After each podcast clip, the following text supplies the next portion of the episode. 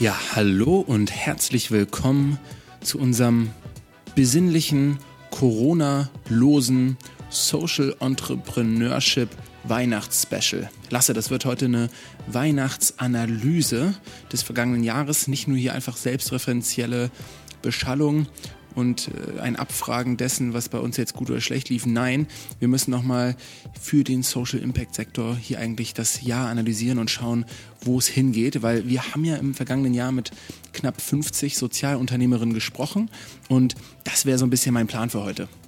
Ich bin sehr gespannt, Paul. Unser Motto war ja eigentlich schon immer Impact over Exit. Also. Oder Profit vor. Nee. Purpose statt Pesos. Pesos statt. genau. Purpose statt Pesos. Und das wird ab nächsten Jahr ja auch manifestiert sein. Mm, Profit statt als, als ganz klarer Geil Montag Claim. Deswegen schauen wir heute nochmal, wie hat sich die Szene weiterentwickelt, was nehmen wir aus dem letzten Jahr mit. Mm. Hat sie sich überhaupt weiterentwickelt? Hat sie sich überhaupt weiterentwickelt? Hat sie sich genau. um sich selbst gedreht? Ja. Ähm, und ja. wir sind ja sowas wie die Geil Montag Purpose Warriors. Und deswegen müssen wir natürlich auch schauen, wie es uns in diesem Jahr so erging und was wir so neben dem Podcast getrieben haben.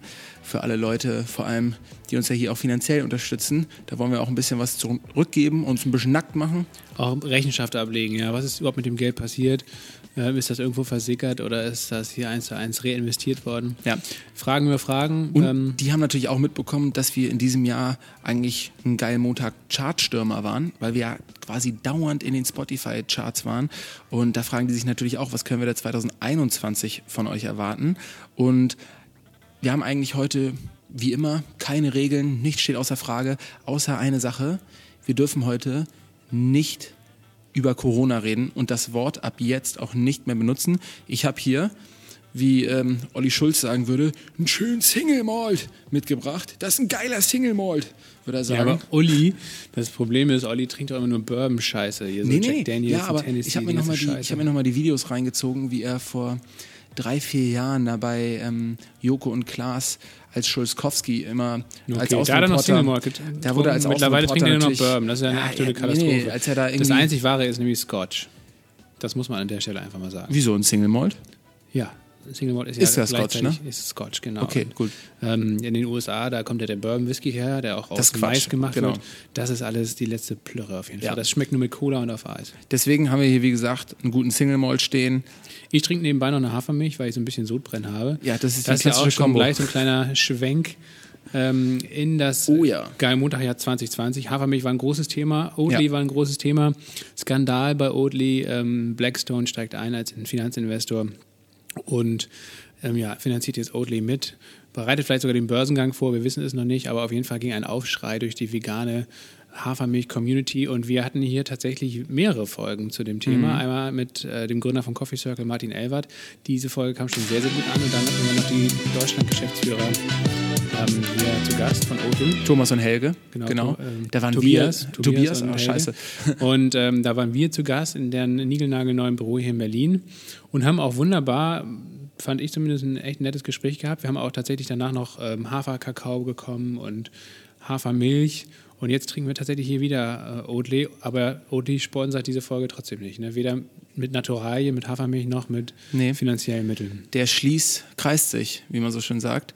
Ähm, und ähm, ja, an Oatly, da wie man so schön sagt, geistern sich die Scheiden oder scheiden sich die Geister, weil ähm, ja, die Social Impact Szene die hat ja auf, ein, auf einmal, und da manifestiert sich vielleicht auch ganz gut, äh, warum Martin Elwert eingeladen wurde, weil Martin Elwert ja ein, ein Sozialunternehmer ist, der mit Coffee Circle ein sehr schönes, nachhaltiges Sozialunternehmen hochgezogen hat, die aber mit einem Jahresumsatz von 13, 14 Millionen Euro ja auch wirklich noch kein Riesenkonzern sind und dementsprechend, Aber das liegt in der Weg Natur. zum Unicorn, ne? Natürlich auf dem Weg zum Unicorn, Oder zum, zum, zum Milliardenumsatz, klar.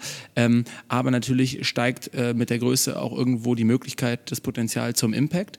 Und die ganze Szene ähm, hat mittlerweile ja schon sehr viele Leuchtturmunternehmen, die allein durch ihre Strahlkraft, ähm, ne, durch, durch die Markenbekanntheit schon einen gewissen Impact haben, andere schon ja eigentlich anstiften und motivieren, was anderes zu machen.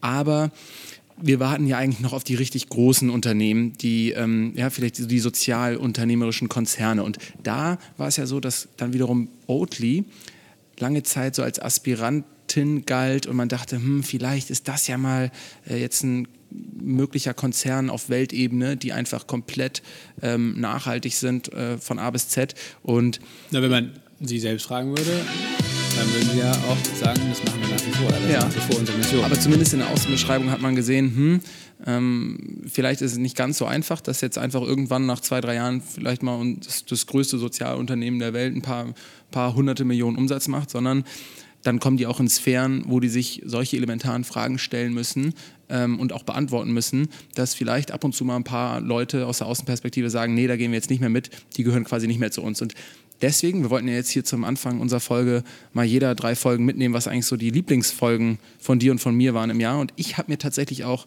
die Folge mit Martin Elwert und dem Oatly-Case rausgesucht.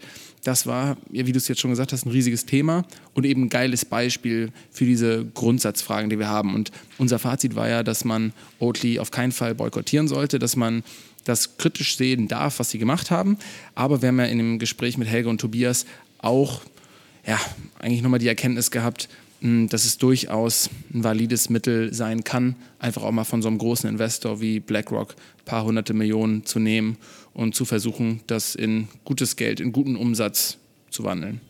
Ja, wir brauchen beides. Wir brauchen, glaube ich, eine Dezentralisierung von Wirtschaft, also wirklich auf die lokale Ebene mit vielen kleineren Unternehmen, die auch gar nicht so krass wachstumsorientiert sind. Ähm, ich glaube, das ist ja auch die große Stärke von Social Entrepreneurship, dass die, die einzelnen Unternehmen gar nicht so groß nach Wachstum streben, sondern dass die Idee äh, wächst, auch über die Unternehmensgrenzen hinaus und dass dann eben ähm, lokal oder regional viele verschiedene Unternehmen ähm, aufploppen und sich gut entwickeln und dann halt ähm, dadurch eine ganz andere Wirtschaftsstruktur entsteht. Gleichzeitig bin ich aber auch davon überzeugt, dass wir eben auch große Leuchttürme, sage ich jetzt mal, oder große Konzerne brauchen, die eben sozialunternehmerisch ticken oder so eine sozialunternehmerische DNA haben. Ähm, zu denen würde ich Oatly zählen, die halt international aufgestellt sind und viele verschiedene Märkte bedienen. Ähm, und da muss man aber, glaube ich, tatsächlich Abstriche machen, wenn es jetzt um diese ganzen Grundsätze geht. Weil wenn man auf so ein Wachstum kommen möchte oder auf so eine Unternehmensgröße kommen will, dann spielt natürlich ähm, sehr viel Geld eine Rolle, dann spielt auch der, vielleicht auch der Kapitalmarkt, also sprich die Börse eine Rolle. Und ähm, ja, dann, dann muss man es vielleicht auch ein Stück weit so wie Oatly machen. Vielleicht hätte man es im Detail auch anders machen können, mit einem anderen Investor zum Beispiel. Aber dass sie auf jeden Fall große Mengen an Kapital brauchen, ähm, das ist, steht außer Frage, um ihre Wachstumsziele zu erreichen. Und dementsprechend äh, wird das auch in den nächsten Jahren, glaube ich, ein spannendes Feld sein oder ein spannendes Spannungsfeld eigentlich zwischen dieser regionalen, lokalen Ebene, die super wichtig ist und die meines Erachtens auch eine immer wichtige Rolle spielen wird. Und trotzdem aber natürlich auch die alte Struktur, diese Konzernstruktur. Ja, aber genau solche Fragen werden wir häufiger noch besprechen in der Zukunft. Und da haben wir ja auch nochmal als Resümee gesagt, hey, eine Schwarz-Weiß-Malerei bringt da eigentlich überhaupt nichts, bringt uns nicht weiter. Ähm, man muss beide Seiten irgendwie anschauen, äh, reflektieren. Und ich finde den Punkt ganz spannend, den du gebracht hast, dass man den lokalen Handel unterstützt. Das wird ja nämlich vermeintlich schwerer, wenn aber ein Großteil des Handels einfach nach online geht. Und gerade. nicht unbedingt. Ja, aber ganz kurz, hör mir mal zu. Gerade wegen Du weißt schon was dieses Jahr hat ja zum Beispiel Amazon einfach ein riesen Wachstum ähm, erfahren und mh, da haben sich natürlich viele gefragt, boah ja, was, was bringt das jetzt, wenn wir irgendwie hier die, die, ähm, die Fußgängerzonen unterstützen, indem es irgendwie eine höhere Onlinehandelssteuer äh, gibt, weil die Steuer gilt ja genauso für den deutschen Onlinehandel. Und zumindest da fand ich ein Beispiel spannend, was wir in, glaube ich, das erste Mal in UK gesehen haben, wo ähm, ein Buchhändler, ein lokaler Buchhändler, sich so stark ausgebaut hat und über so eine Crowd-Idee so schnell größer geworden ist, dass er ähm, zeitweise sogar Amazon abgelöst hat und die, ähm, glaube ich, bis zu vierfache Wachstumsraten hatten pro Monat. Ähm, ich weiß leider nicht mehr, wie die hießen, aber im The Guardian gab es einen ganz großen Artikel, den mir der Philipp Siefer da mal geschickt hatte, weil er gesagt hat, ah, sowas muss eigentlich auch in Deutschland geben. Und in Deutschland haben wir zumindest auch schon das Genial Lokal. Also das ist ja sowas wie eine Plattform, wo dann wiederum alle lokalen Buchhändler drüber auch ihre Bücher verkaufen können und wie so einen kleinen Online-Buchladen einfach haben können. Ja, genau. Man muss sich weiterentwickeln und ähm, die aktuelle Situation ist sicherlich ein Katalysator dafür, ein Beschleuniger für, für eine Digitalisierung auch von, vom lokalen Einzelhandel zum Beispiel. Nichtsdestotrotz muss man natürlich feststellen, dass da sehr viel wegfallen wird in Zukunft ähm, und viele Läden auch jetzt erstmal pleite gehen, die halt nicht schnell genug ähm, sich digitalisieren und die vielleicht auch mit den neuen Geschäftsmodellen nicht so ganz zurechtkommen. Ja, Also das war ja eigentlich meine Folge äh, mit Martin Elwert. Wie gesagt, was ist, was ist eine Folge noch von dir, die du, die du jetzt hier herausheben möchtest? Ja, die mit Martin hast du ja alleine aufgenommen, da war ich krank. Dann habe ich gut gemacht, oder? Das hast du sehr gut gemacht, ja. Ich fand aber trotzdem auch eine Lieblingsfolge von mir, die ich alleine aufgenommen habe, wo du krank warst, nämlich die mit Carlson Port und, ähm, von, und von, von Port International. Und zwar deswegen, weil das irgendwie eine sehr, sehr witzige Gegebenheit war. Also Carlson hatte mich, glaube ich, bei LinkedIn angeschrieben und ähm, schon einmal und dann von wegen Podcast und so weiter, dann ist es aber nichts geworden und dann hat er mich nochmal angeschrieben und das war genau zu der Zeit, wo du krank warst und wo wir eigentlich gedacht haben, okay, wir nehmen jetzt keine Folge auf diese Woche. Und dann habe hab ich gesagt, ach ja, gut, okay, Carsten, cool, dass du mit mir schreibst. Dann, äh, wir haben jetzt eh quasi gerade irgendwie so einen Slot frei. Dann hast du, hast du in zwei Stunden Zeit für die Aufnahme remote. Und dann meinte er, ja, komm, lass machen. Und dann habe ich äh, mich ganze 20 Minuten vorbereitet auf das Gespräch und dann war das nämlich ein super geiles Gespräch, fand ich mit ihm. Das war von Anfang an sofort die richtige Chemie zwischen uns. Wir hatten uns ja noch nie gesehen. Also richtig face-to-face -face haben wir uns auch bis heute nicht gesehen. Mhm. Ähm, aber das Gespräch war richtig gut. Also Wobei ja eigentlich die Vorbereitung immer unsere Stärke ist, ne? Dass sie sagen ja, ja alle Gäste immer, boah, ihr seid so toll vorbereitet. Ich habe mich ja trotzdem sehr gut vorbereitet. Bloß halt 20 Minuten. 20 Minuten. Aber ich habe ja dann zum Glück ähm, einen, einen richtigen Artikel in der Brands 1 gefunden über die Bananenmafia, über so den Bananenbaron, der im 19. Jahrhundert da ähm, den, die Vorläufer-Company von Chiquita? Chiquita gegründet hat, genau. Und ähm, wie die dann da die, die, Amerikaner die ganze Karibik übernommen haben und da Militärputsche durchgeführt haben und äh, Riesenplantagen gekauft haben und also ganze Länder übernommen haben, eigentlich auch politisch. Und deren gesamte Infrastruktur, also Häfen, Bahnstrecken, Schulen, Einkaufsläden, alles Mögliche, ähm, privatisiert wurde und die eine unglaubliche Macht hatten. Und ähm, das hat sich ja bis ins 20. Jahrhundert hineingezogen. Äh, und ich habe diesen Artikel Wo war gelesen. Das? das? war überall in, in, der Karibik. Also es ging los auf Jamaika, aber dann halt in ganz Mittelamerika da und rund um die Karibik da. also da, wo die Amerikaner auch jetzt noch eine ziemlich starke Präsenz haben. Genau, aber damals waren sie mehr oder weniger wirklich, also das war, das war ja auch noch Kolonialzeitalter. Ja. Und ähm, damals gehörte entweder den Amerikanern selbst, aber vor allen Dingen über private Firmen hatten die Amerikaner mehr oder weniger die Länder dort kolonialisiert. Also es waren gar nicht. Ähm, die East India Kolonien. Trading Company, ne? War das eigentlich auch eine private Firma? Ja, genau. Das, das dieses Muster, dass private Organisationen mehr oder weniger ganze Staaten besitzen und deren Menschen und Ländereien da ausbeuten können, wie sie wollen, das ist ja letztendlich das Kernmerkmal von Kolonialismus. Und so hat das auch angefangen. Also es haben gar nicht die Staaten angefangen, England oder Holland oder so, oder Spanien mit, dem, mit, dem, mit der Kolonialisierung von Ländern, sondern ähm, private Unternehmen. Und das, die erste war sogar eine holländische Company, East India Company, die Indonesien zum Beispiel eingenommen hat. Und dann später kam erst der holländische Staat, der das dann, äh, diese schon vorhandene Struktur dann genutzt hat, um da auch wirklich dann eine richtige Kolonie in Indonesien zum Beispiel das aufzubauen. Sind ja die und genau das gleiche mit British-Indien war auch erst die äh, britische East India Company, die da angefangen hat. Und, das sind ähm, ja die, gegen die Jack Sparrow bei Fluch der Karibik kämpft. Ja, ich bin mir gar nicht sicher, weil es war dann gab es auch, also es gab eine East India Company, es gab dann aber auch noch eine andere Company, ja, die in, in, in, äh, in, der Karibik vor allen Dingen am Start ja. war. Ähm, es kann sein, dass das das gleiche war und vielleicht auch, dass unterschiedliche Companies waren. Auf jeden Fall, es gab verschiedene Unternehmen. Jedes Land hatte dann so eine große Kolonialhandelsgesellschaft, die dann alles da unter Kontrolle hatte. Ähm, die Spanier haben es dann ähm, auch über das Königshaus geregelt und so weiter. Aber das war auf jeden Fall ein spannendes Kapitel. Naja, und ähm, das haben wir ja mit Carsten besprochen und vor allen Dingen haben wir auch darüber gesprochen, wie CO2-intensiv eigentlich Obstanbau, auch Gemüseanbau ist, ähm, wie man das tracken kann, also wie man herausfinden kann, überhaupt wie viel ähm, Emissionen da generiert werden und wie man die natürlich dann auch im, in der Konsequenz verringern kann. Und das macht er ja mit Climate. Ähm, Be, nee, Be, Be Climate heißt die mhm. Marke, genau, diese CO2-neutrale Bananenmarke. Und ja, genau, das Gespräch ist mir Aber hast du ihm nicht auch gesagt, so ja, ganz ehrlich, aber das ist doch jetzt mal wirklich ein Punkt, ähnlich vielleicht wie Fliegen, wo man einfach auch sagen muss, wir brauchen halt nicht so viele Bananen, wir brauchen nicht so viele Orangen. Ja, ähm, das auf jeden Fall. Er hat aber auch, darüber haben wir auch diskutiert, also ne, ähm, diese ganze Saisonalität, er hat auch schön vorgerechnet, ähm, dass es äh, unter anderem sehr viel sinnvoller sein kann, äh, chilenische oder neuseeländische Äpfel zu bestellen, ähm, wenn die Jahreszeit entsprechend ist. Also das heißt irgendwie im Frühjahr äh, oder Frühsommer, wenn man da Äpfel im Supermarkt kauft ähm, dann sind die aus Chile oder aus Neuseeland meistens weniger CO2-intensiv als die aus deutscher Produktion, weil die halt schon fast ein Jahr im Kühlhaus gelegen haben, weil sie im Herbst geerntet ah. wurden. im Vorjahr. Interessante ähm, These. Und Vielleicht auch ein Schocker jetzt hier gerade zu Weihnachten, wenn der ein oder andere Verwandte besserwisserisch mal sagt, komm, die kommen hier aus Ziele, kann man dem ja zack was um die Ohren hauen. Ja, genau. Also es kommt immer darauf an, diese Saisonalität, ähm, das ist das der, der springende Punkt. Also sich wirklich anzuschauen, was hat hier Saison. Irgendwo ist immer Saison. Obst- und Gemüsesorten kann man jetzt hier gerade gut essen und ja. äh, dementsprechend und müssen auch nicht lange eingelagert werden oder haben keine langen Transportwege.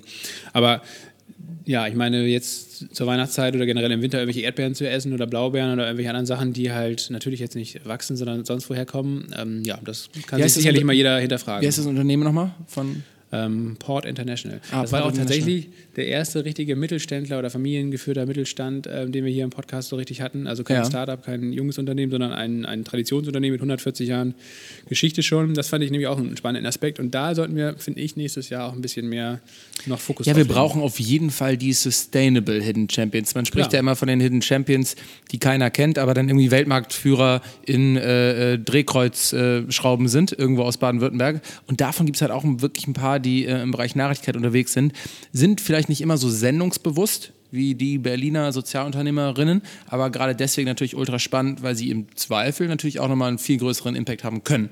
Ähm, dann komme ich jetzt mal mit, einer, mit meiner zweiten Folge. Hm, haben wir nämlich auch schon mal drüber gesprochen, habe ich auch ähm, jetzt in, in der Folge, die jetzt als nächstes veröffentlicht wird, mit unserem Professor drüber gesprochen.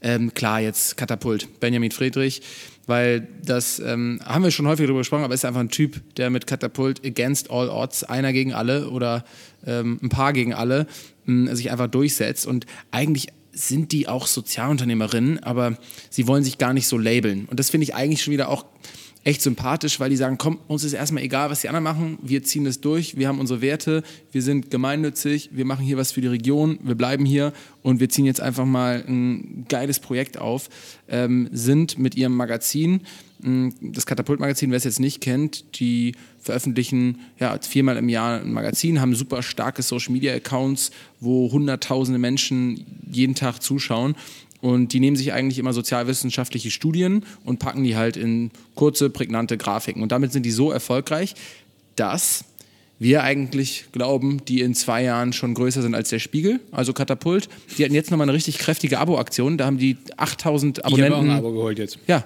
endlich. Ich auch. Da haben die äh, 8000 Abonnenten irgendwie in zehn Tagen gewonnen, stehen jetzt bei 72.000.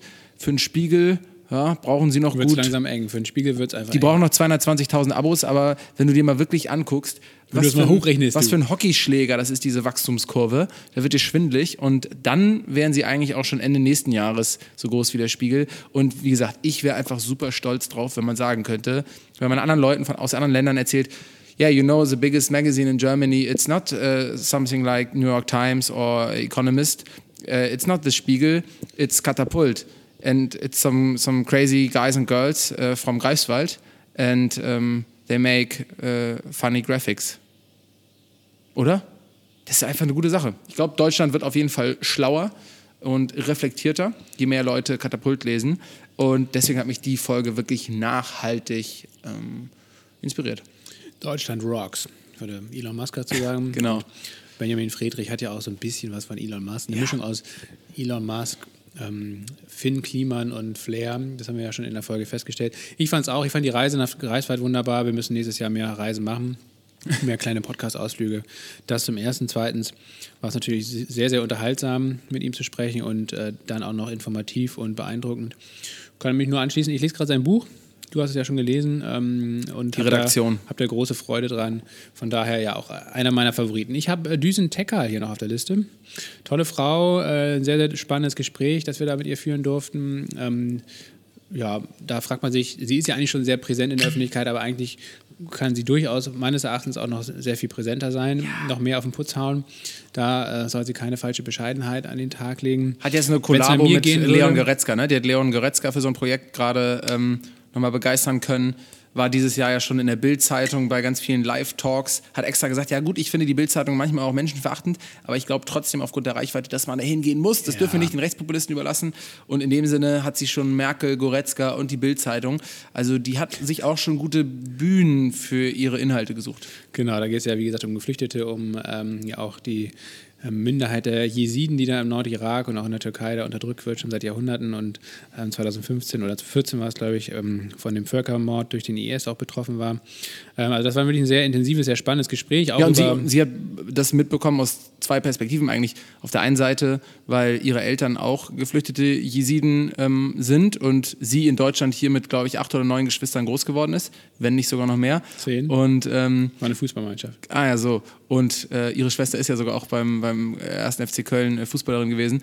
Und ähm, die ganze Familie dann gesagt hat, sag mal, Düsen, bist du bescheuert? Du willst jetzt als Kriegsreporterin nochmal dahin. Wir äh, sind doch extra von da geflüchtet, damit unsere Kinder nie mehr dann im Krieg sein müssen. Und sie gesagt hat, nee, ich mache das jetzt. Und im Nachhinein war ihre Familie ja mega stolz auf die. Die haben am Anfang nicht so genau verstanden, warum sie jetzt so Journalismus machen will und so.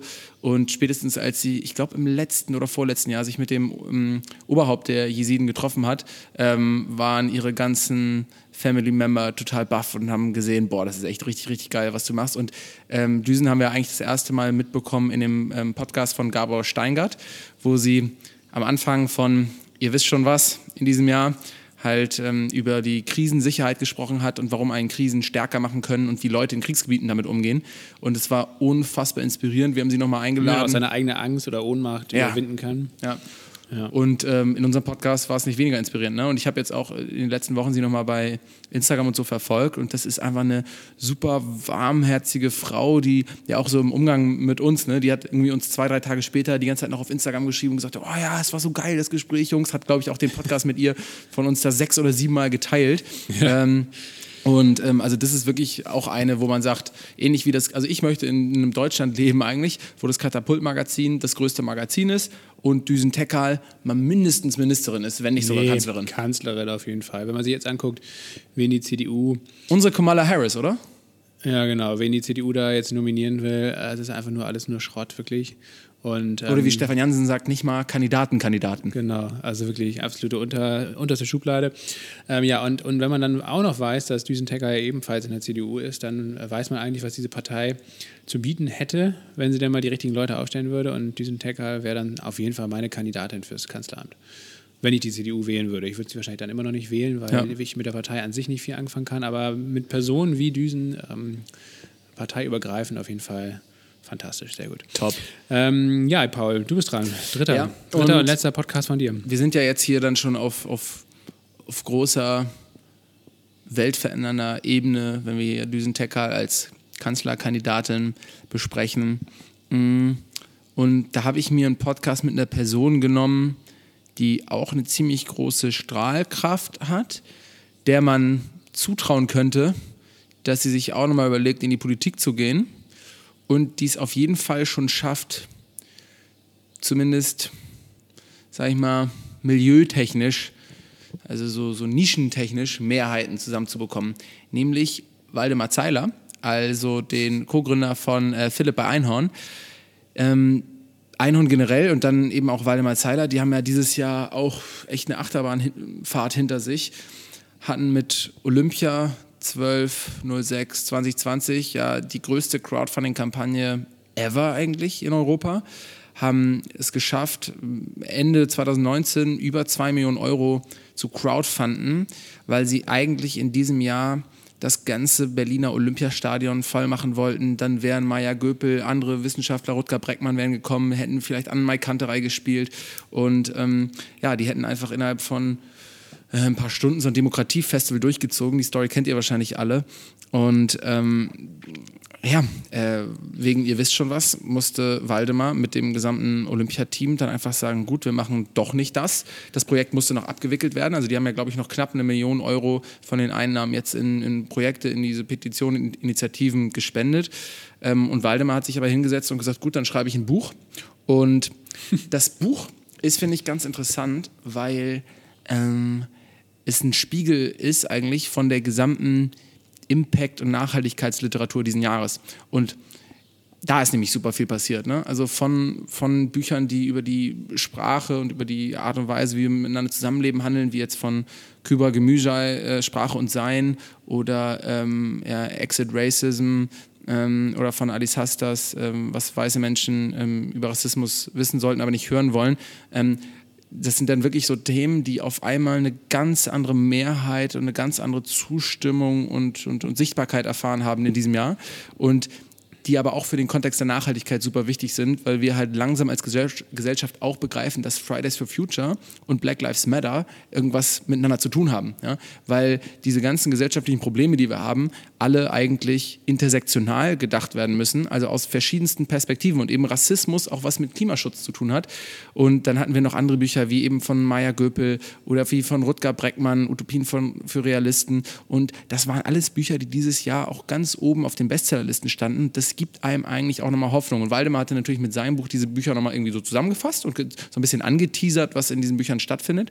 Und ähm, deswegen war das, glaube ich, ganz, ganz wichtig. Und an sich finde ich auch noch, dass Waldemar eigentlich überall, wo er ist, genau wie jetzt Philipp, sein Mitgründer, auch nochmal zeigen, ähm, dass Sozialunternehmerinnen halt nicht diese typisch klassischen, verstaubten so Sozialarbeiterinnen sein müssen, von denen viele ja irgendwie dann auch noch so ein negatives Bild haben oder, oder irgendwie komplett realitätsfern äh, ähm, Nerds sind, sondern auch Leute sind, die ähm, ja einfach auch irgendwie Spaß machen können, die auch so im schwieriges Wort, aber so Mainstream stattfinden können und echt eine große Anzahl von Leuten erreichen.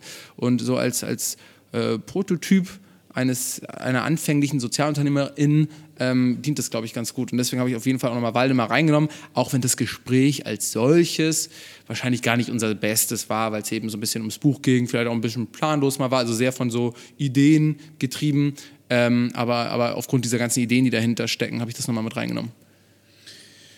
Ja, ich habe das Buch noch nicht gelesen, aber ähm, könnte man eigentlich mal machen jetzt zu Weihnachten. ja. ja, und wie gesagt, äh, du musst halt so gefühlt wenn du jetzt die 20, 30 Bücher nicht lesen willst, die dieses Jahr im Bereich Nachhaltigkeit und Gesellschaft so ein bisschen relevanter waren, kannst du halt das Buch von Waldemar dir greifen und der hat es zumindest dann so auf fünf bis zehn Seiten super, pro so Buch zusammengefasst. Wie Blinkes als Buch quasi. Ne? Genau. Ja. ja.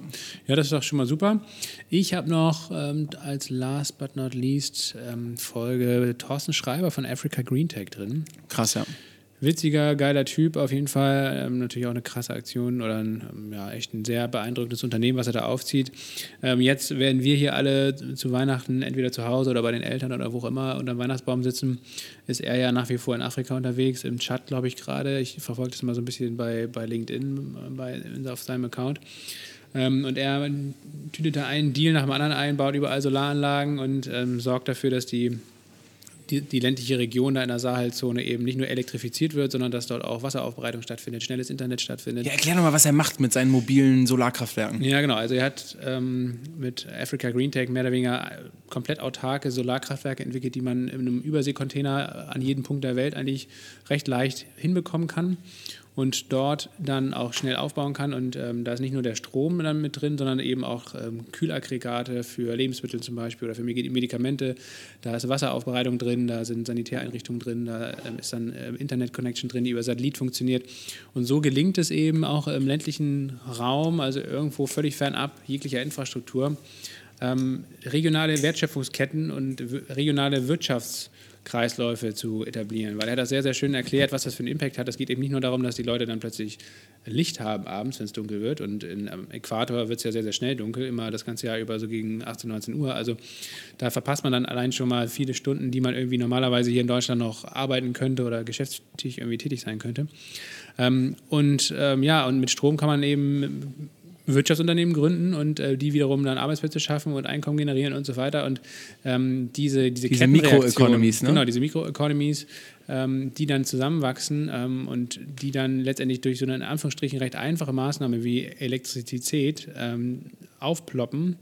Das fand ich mega spannend. Also ja. natürlich die ganze Technik dahinter, die war spannend, aber vor allen Dingen, welche gesellschaftlichen Folgewirkungen, also positive ja. Folgewirkungen daraus dann entstehen. Und ähm, das ist echt, also wenn man solche Ansätze sich anschaut und auch das Engagement von, von äh, Thorsten und seiner Frau da anschaut, dann hat man auf jeden Fall wirklich ein Gefühl dafür, was man eben in Zukunft machen kann. Man kann ja auch äh, sogar bei Africa Green Track investieren.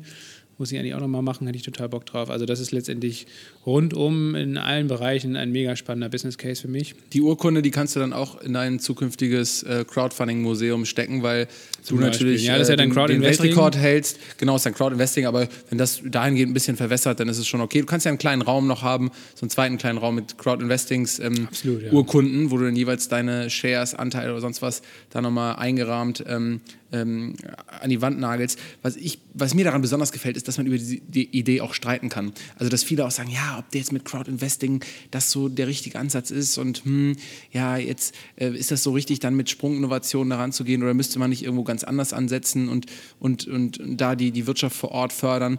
Hm, du meinst, der, der kontroverse Punkt dabei ist, dass man damit Geld verdient, also mit, mit der Hilfe von armen Regionen? Auch, auch das haben, ich meine, das Problem, in Anführungsstrichen, haben ja alle Sozialunternehmerinnen ein bisschen, dass in großen Teilen unserer Gesellschaft leider noch dann immer einem vorgeworfen wird, dass man damit nur Geld verdienen will. Das war ja auch nochmal ein Punkt bei Olympia, weil da hat ja Jan Böhmermann sich auch zwischenzeitlich mal gemeldet, ähm, der dieses Jahr ja auch nochmal einen krasseren Hype als sonst schon hatte, also oder sein, sein Aufmerksamkeitsimperium nochmal ausbauen konnte. Ähm, in dem Punkt finde ich nicht ganz recht hatte, weil er offensichtlich auch die Idee von Sozialunternehmerinnentum nicht ganz verstanden hat. Ist aber auch okay, weil manchmal will er ja auch nur ein bisschen sticheln, damit drüber gesprochen wird. Ähm, das ist sicherlich ein Punkt.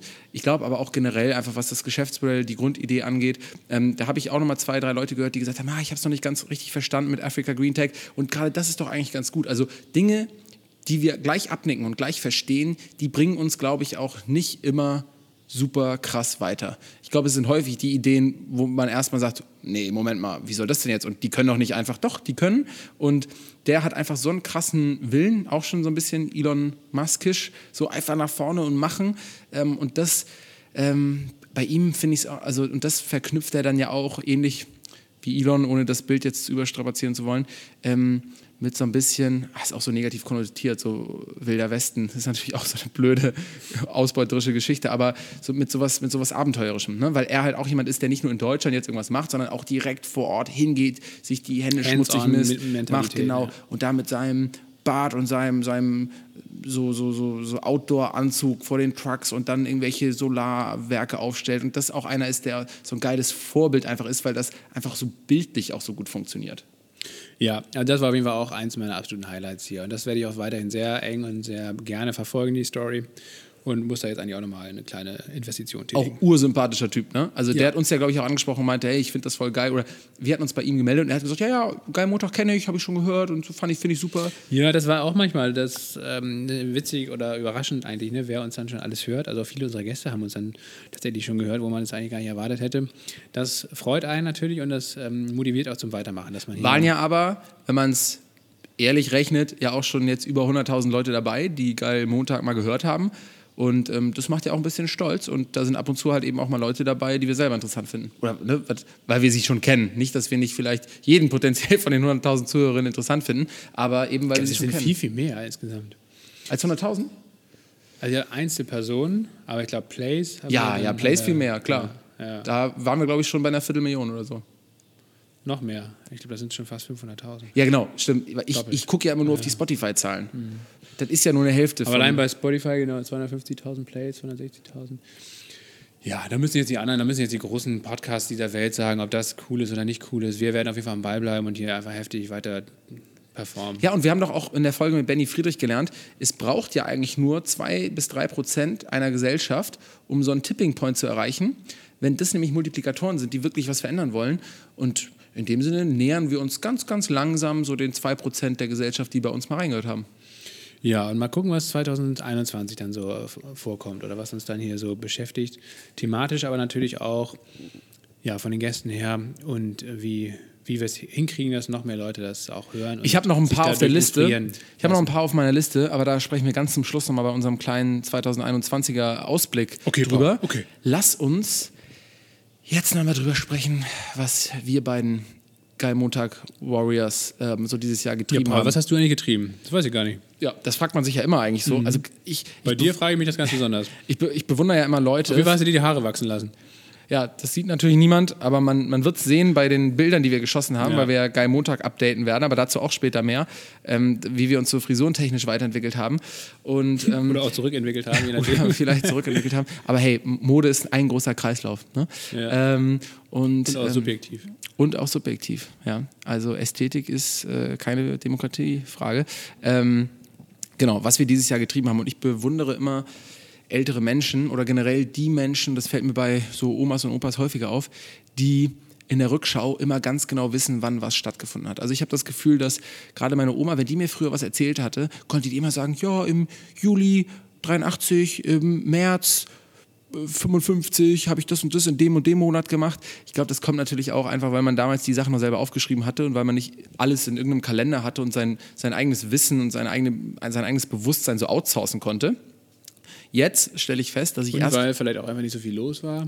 Ja, aber so viel, also nicht so viele verschiedene Nicht Sachen so hektisch, nicht so beschleunigt, genau. Ich glaube schon. Da, da war natürlich 2020 ein bisschen anders als die Jahre davor. Ja. Ich musste auf jeden Fall aber nochmal für die Vorbereitung hier in meinen Terminkalender schauen und nochmal wirklich von Januar ähm, zurückgehen oder vorwärts gehen und schauen, schauen, was ich so gemacht habe und vor allem mir auch die Bilder nochmal angeschaut. Das ist ja auf dem iPhone immer so toll sortiert, wahrscheinlich auch auf entsprechenden Android-Geräten immer so toll sortiert. Und ähm, ja, bin es mal ein bisschen durchgegangen. Und wir sind natürlich alle wegen, ihr wisst schon was, so ein bisschen ähm, beeinflusst gewesen. Aber ich sag mal so, du hast mich in dem Gespräch, was wir vor einem Jahr hatten, wo wir mal so, so eine Einzelsession gehabt hatten und wo ich Gast bei dir sein durfte und du Gast bei mir, was wir nächstes Jahr vielleicht auch nochmal am Anfang des Jahres wiederholen könnten. Ähm, da hattest du mich mal gefragt, was meine größte Niederlage war. Und da habe ich so rumgedruckst und meinte so, ja, weiß ich gar nicht, bis jetzt ging eigentlich alles ganz gut. Also hat nicht alles perfekt geklappt, aber so richtig so auf die Fresse bekommen, eine Niederlage hatte ich nicht.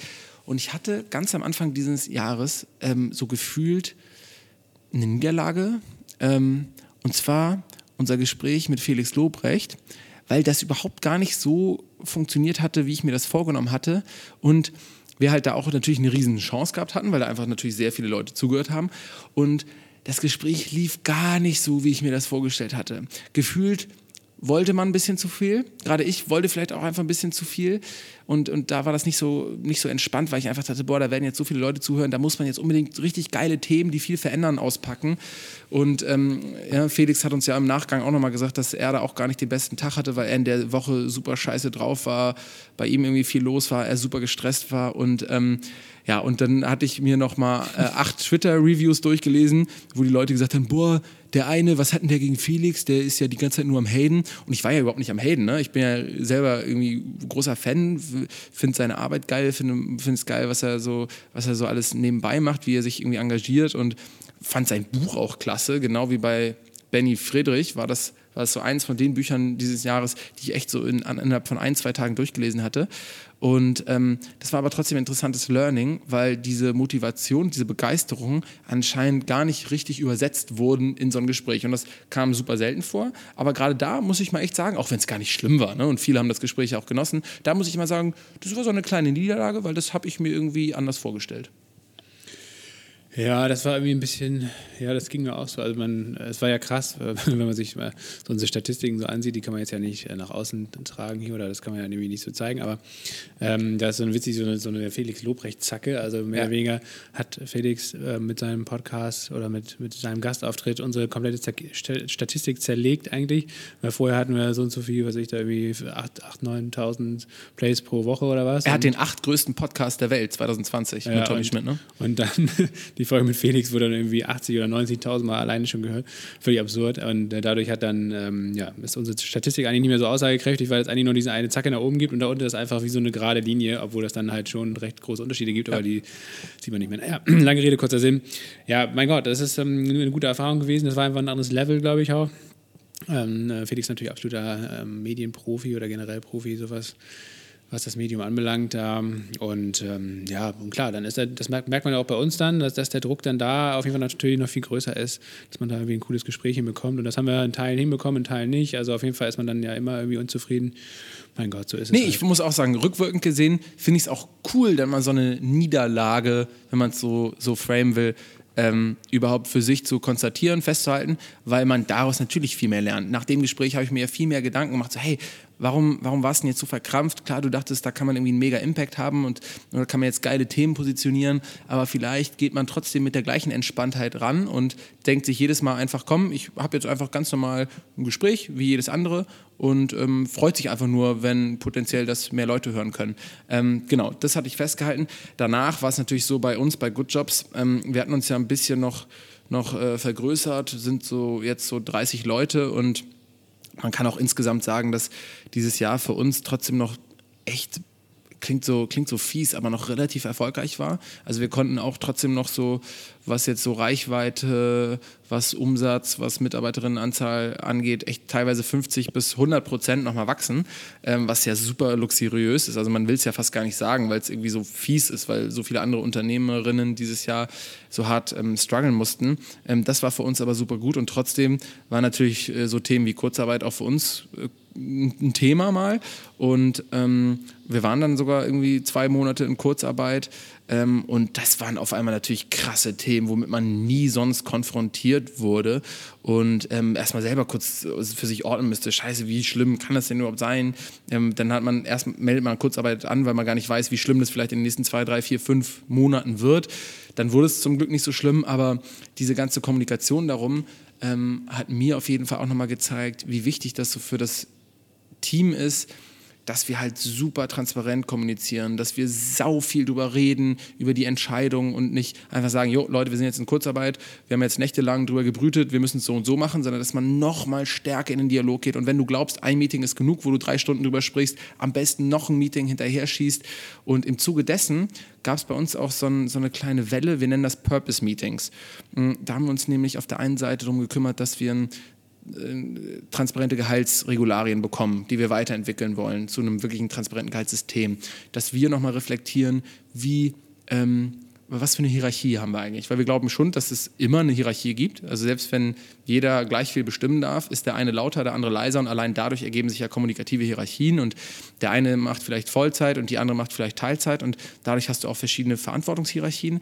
Und das war was, dessen wir uns nochmal gewidmet haben, echt noch so einen Kompetenzenbaum aufgestellt haben, ähm, nochmal reflektiert haben, hey, die Leute, die bei bestimmten Themen eine Verantwortung haben, ähm, ne, was, heißt es eigentlich, Dinge zu entscheiden? Und wollen wir nicht alle eher mit Vorschlägen statt mit Anweisungen arbeiten? Und das, was man vielleicht sowieso schon so ein bisschen verinnerlicht hat, einfach aus so dem progressiven Menschenverstand heraus, das nochmal wirklich niederzuschreiben und zu sagen, hey komm, so ist es, dass es auch diskutierbar wird und ähm, ja, dass man eben auch die, Trans die Informationsflüsse im Unternehmen transparent hat. Und das war mega, mega wichtig und da habe ich in einer ganz, ganz kurzen Zeit durch Corona super viel gelernt. Also dieses, dass man digital arbeiten kann. Ha. Ja?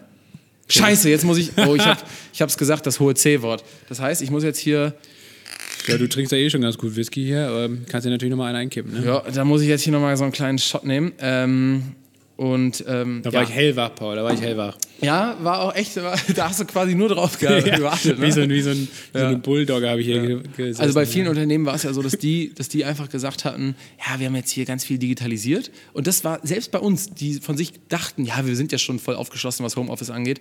Selbst da haben wir natürlich auch dann gemerkt, Habt nee, ihr echt nochmal ein paar andere Sachen so eingeführt? Voll, so volle Kanne. Toolseite oder Methodik? Oder genau, weil wir haben am Anfang schon wir waren eigentlich immer so, dass wir gesagt haben, hey, Homeoffice ja, kann man machen, aber wir, wir machen es schon lieber in der Präsenz. Aber wir wussten noch gar nicht genau, warum eigentlich. Und dann wurden wir halt ganz schnell ins Homeoffice geworfen, haben gemerkt, oh, wir brauchen ein paar Regeln, wie verhält man sich in Meetings, mit welchen Tools arbeiten wir, etc. pp. Auch vielleicht nicht Zoom nutzen, weil da fanden wir den Datenschutz nicht so geil, haben uns da Lösungen gebaut. Ähm, und das hat auch relativ schnell gut geklappt. Und dann haben wir aber auch gemerkt, hey, so eine Rückschau, das ist doch nicht so wichtig, wenn jetzt vielleicht ein oder zwei Personen mal sagen, dass sie für zwei Monate vielleicht komplett im Homeoffice arbeiten wollen. Das kann klappen. Oder auf Bali. Oder auf Bali, ja, da hatten wir aber, aber das ist niemanden. natürlich bei euch äh, unter Nachhaltigkeitsaspekten nicht so, äh, nee, nicht, nicht, so in Ordnung. Wir waren innerhalb von Deutschland verteilt so und ähm, ähm, was man dann aber wiederum nochmal gemerkt hat, war halt diese, diesen diese Riesenvorteile der Präsenz. Sagt ja jetzt auch jeder, aber wirklich, dass man gemerkt hat nach zwei Monaten, die Leute wollten unbedingt wieder ins Office, wollten zusammenarbeiten, wollten den Spaß haben. Ähm, faktisch gesehen ist eine Zoom-Konferenz nicht das gleiche wie ein Gespräch, weil es einfach krasse Filter gibt und das Digitale bildet halt nur was ab, was in der Präsenz überhaupt stattfinden kann. Und in dem Sinne ähm, haben auch wir gemerkt, ja, das, das, das, wir können da eigentlich komplett ohne Regeln, also wir brauchen gar keine Regel mehr, wer wann wie viel in Präsenz sein muss. weil das regelt sich von also es regelt sich komplett alleine, weil alle Leute bei uns die Präsenz vermisst haben. Und das war richtig schön. Ja.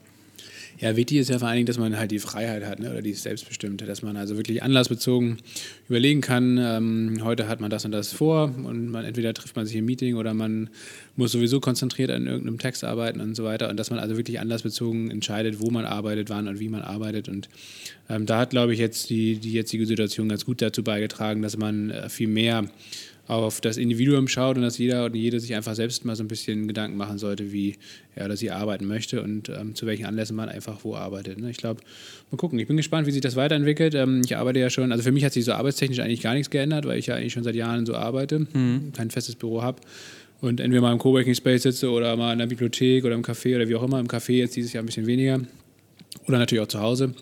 Da war eher dann so das Thema Kinderbetreuung im März, April wichtig oder jetzt auch wieder, wenn die Kita zu ist. Aber oder Kindbetreuung bis jetzt? Kindbetreuung bald, ja, ja, was meinst du? Ich spiele darauf an, dass du gerade Kinderbetreuung gesagt hast, im Plural. Ach so, ja, ja, ja. Also jetzt noch Kindbetreuung, demnächst Kinderbetreuung, genau. Ähm. Ja, hey, Glückwunsch. Haben, oder hatten hey, wir das bei Geil Montag schon erwähnt? Das weiß ich nicht, da habe ich den Überblick nicht. verloren. Also ja. äh, es ist äh, ein, eine zweite, ein zweiter Lasse-Nachkommen Ja, unterwegs. genau. Noch ein Mädchen. Es wird, also, es wird wunderbar. Hier die kleine Girls Crew wächst und wächst bei uns. Perfekt. Äh, genau, also das, das steht 2021 an, äh, direkt im Februar, genau. Ähm, ja, aber nee, also eigentlich sind wir da gut durchgekommen und ähm, ja, also meine verschiedenen Projekte haben sich eigentlich auch ganz gut entwickelt. Also bei mir war es ähnlich wie bei dir. Ich habe ja jetzt keine Angestellten oder so, aber ähm, trotzdem verschiedene Projekte oder mit Leuten arbeite ich dann trotzdem irgendwie zusammen. Und im März, April ging es auch erstmal so ein bisschen bergab, beziehungsweise es war ein bisschen unklar, was jetzt passiert und was nicht passiert. Und äh, ab Mai hatte ich eigentlich mehr zu tun als jemals zuvor. Irgendwie, weil, gut, weil ich jetzt natürlich auch seit Jahren schon mit dem ganzen Thema Remote-Arbeit und Coworking und so weiter zu tun habe. Ähm, da merkt man schon, dass das jetzt natürlich Hochkonjunktur hat.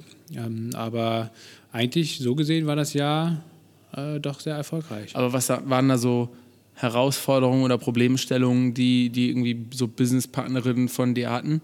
Waren das trotzdem waren das so ähnliche Themen wie auch davor, weil du als Remote-Papst dann einfach den Firmen und Organisationen gezeigt hast, wie man es organisieren kann, oder kamen da auch gefühlt nochmal irgendwie neue Sachen dazu? Naja, vorher war es halt immer so eine, so eine schöne Nice-to-Have-Geschichte. Ne? Also es war ehrlich in Anführungsstrichen so eine Art Luxusproblem. Also man die Unternehmen, die sich da frühzeitig schon mit zu Gedanken gemacht haben, die haben das aus Überzeugung getan und alle anderen hatten eigentlich immer irgendwelche vorgeschobenen Argumente, das dann eben nicht zu tun. Und ähm, ja, klar, im März, als dann von heute auf morgen feststand, dass alle Leute oder alle Unternehmen, die es irgendwie machen können, einrichten können, ins Homeoffice gehen müssen, hat man halt keine Ausreden mehr gehabt und dann hat man natürlich schon gesehen, dass sich die Spreu so ein bisschen vom äh, Weizen getrennt hat und dass natürlich die Unternehmen besser aufgestellt waren, die sich schon seit Jahren damit beschäftigt haben. Ähm, und das Homeoffice jetzt auch natürlich keine Lösung für alles ist. Aber das war eigentlich, also für mich zumindest vorher klar, das haben wir auch immer vorher mit einem Unternehmen oder Partner, mit denen ich da so zusammengearbeitet habe, ähm, immer gesagt. Also Remote-Arbeit ist halt nie perfekt zu 100% Remote, sondern das ist halt immer eine gute Mischung aus ähm, verschiedenen Arbeitsorten und diese Selbstbestimmtheit, das muss halt im Fokus stehen, dass wirklich entschieden wird oder dass die Leute wirklich möglichst individuell bestimmen können, wann sie wo wie arbeiten und sich da mit den anderen jeweils abstimmen können. Und ähm, dann findet man eben das, glaube ich, das richtige Setup zwischen analog oder analog und digital, aber auch zwischen Präsenz und dezentral, Homeoffice, Coworking Space, wie auch immer. Und was wir auf jeden Fall merken, ich habe ja unter anderem auch eine, eine andere Genossenschaft mitgegründet, Coworkland, äh, wo es darum geht, Coworking-Infrastruktur auf, aufs Land zu bringen. Und da, das haben wir ja 2018 gegründet und da geht es jetzt krass durch die Decke. Also wir haben jetzt irgendwie schon 30 Spaces ähm, deutschlandweit aufgemacht. Damit mehr Städter wieder aufs Land ziehen und da arbeiten können oder damit die Leute, die schon auf dem Land wohnen, auch besser dort arbeiten können und nicht eben in die Stadt ziehen?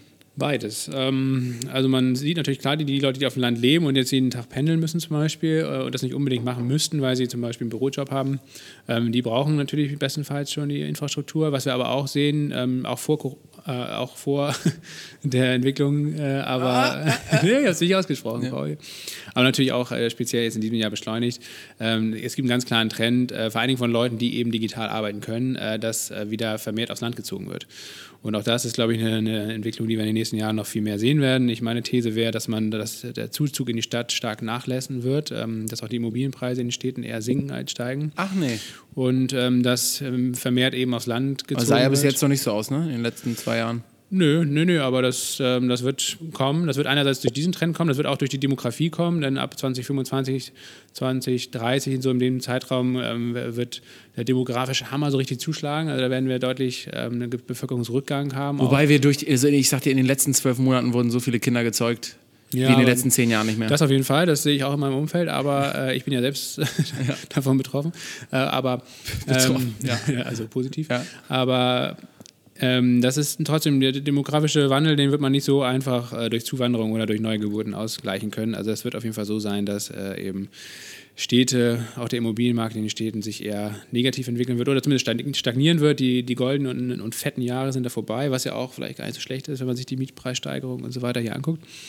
Und auf dem Land wird man viel weniger Nachteile haben, als man in den letzten Jahren gehabt hat, weil wenn man dezentral arbeiten kann, und das wird im Zuge der Digitalisierung immer mehr Leute betreffen, dann äh, kommt es eben nicht mehr darauf an, dann kann man auch irgendwo auf dem Land leben und kann trotzdem einen richtig geilen Arbeitsplatz haben. Ähm, ja. Und Vielleicht so ein bisschen dreht sich das auch um, ne? weil gerade jetzt in den letzten zwölf Monaten waren ja die Leute teilweise echt die krassen Champs, die einfach irgendwo in der Uckermark ihre Datscha haben oder irgendwo außerhalb von Berlin, hier zwischen Leipzig und Berlin ähm, und dann einfach aufs Land fahren konnten. Und jeder wollte gerne irgendwie dann mit denen rumhängen, in Urlaub fahren oder sonst wo, weil das einfach, das war, hast du gemerkt, ne? Ich glaube generell, so in Krisenzeiten, früher hat man ja auch gesagt, so, kauf dir ein Haus, weil wenn es mal Inflation oder sonst was gibt, dann hast du immer ein Haus. So, und jetzt hat man gemerkt, es gab zwar keine krasse Inflation oder so, aber man hat eine, eine andere Krise gehabt, die irgendwie alles mitbestimmt und verändert hat. Und da war es dann wahrscheinlich schon ziemlich geil für die Leute, die sagen konnten, komm, ich bin jetzt mal einen Monat einfach hier im Grün. Ja, genau. Und ähm, ich bin gespannt auf jeden Fall, wie sich das weiterentwickelt. Hast du schon ein Haus im Grün? Ich, ich könnte Haus. mir das aber eigentlich bei dir oder bei euch ziemlich gut vorstellen, dass ihr auch mal irgendwie so außerhalb von Berlin euch da irgendwo in so, einer, in so einem Coworking-Dorf niederlasst.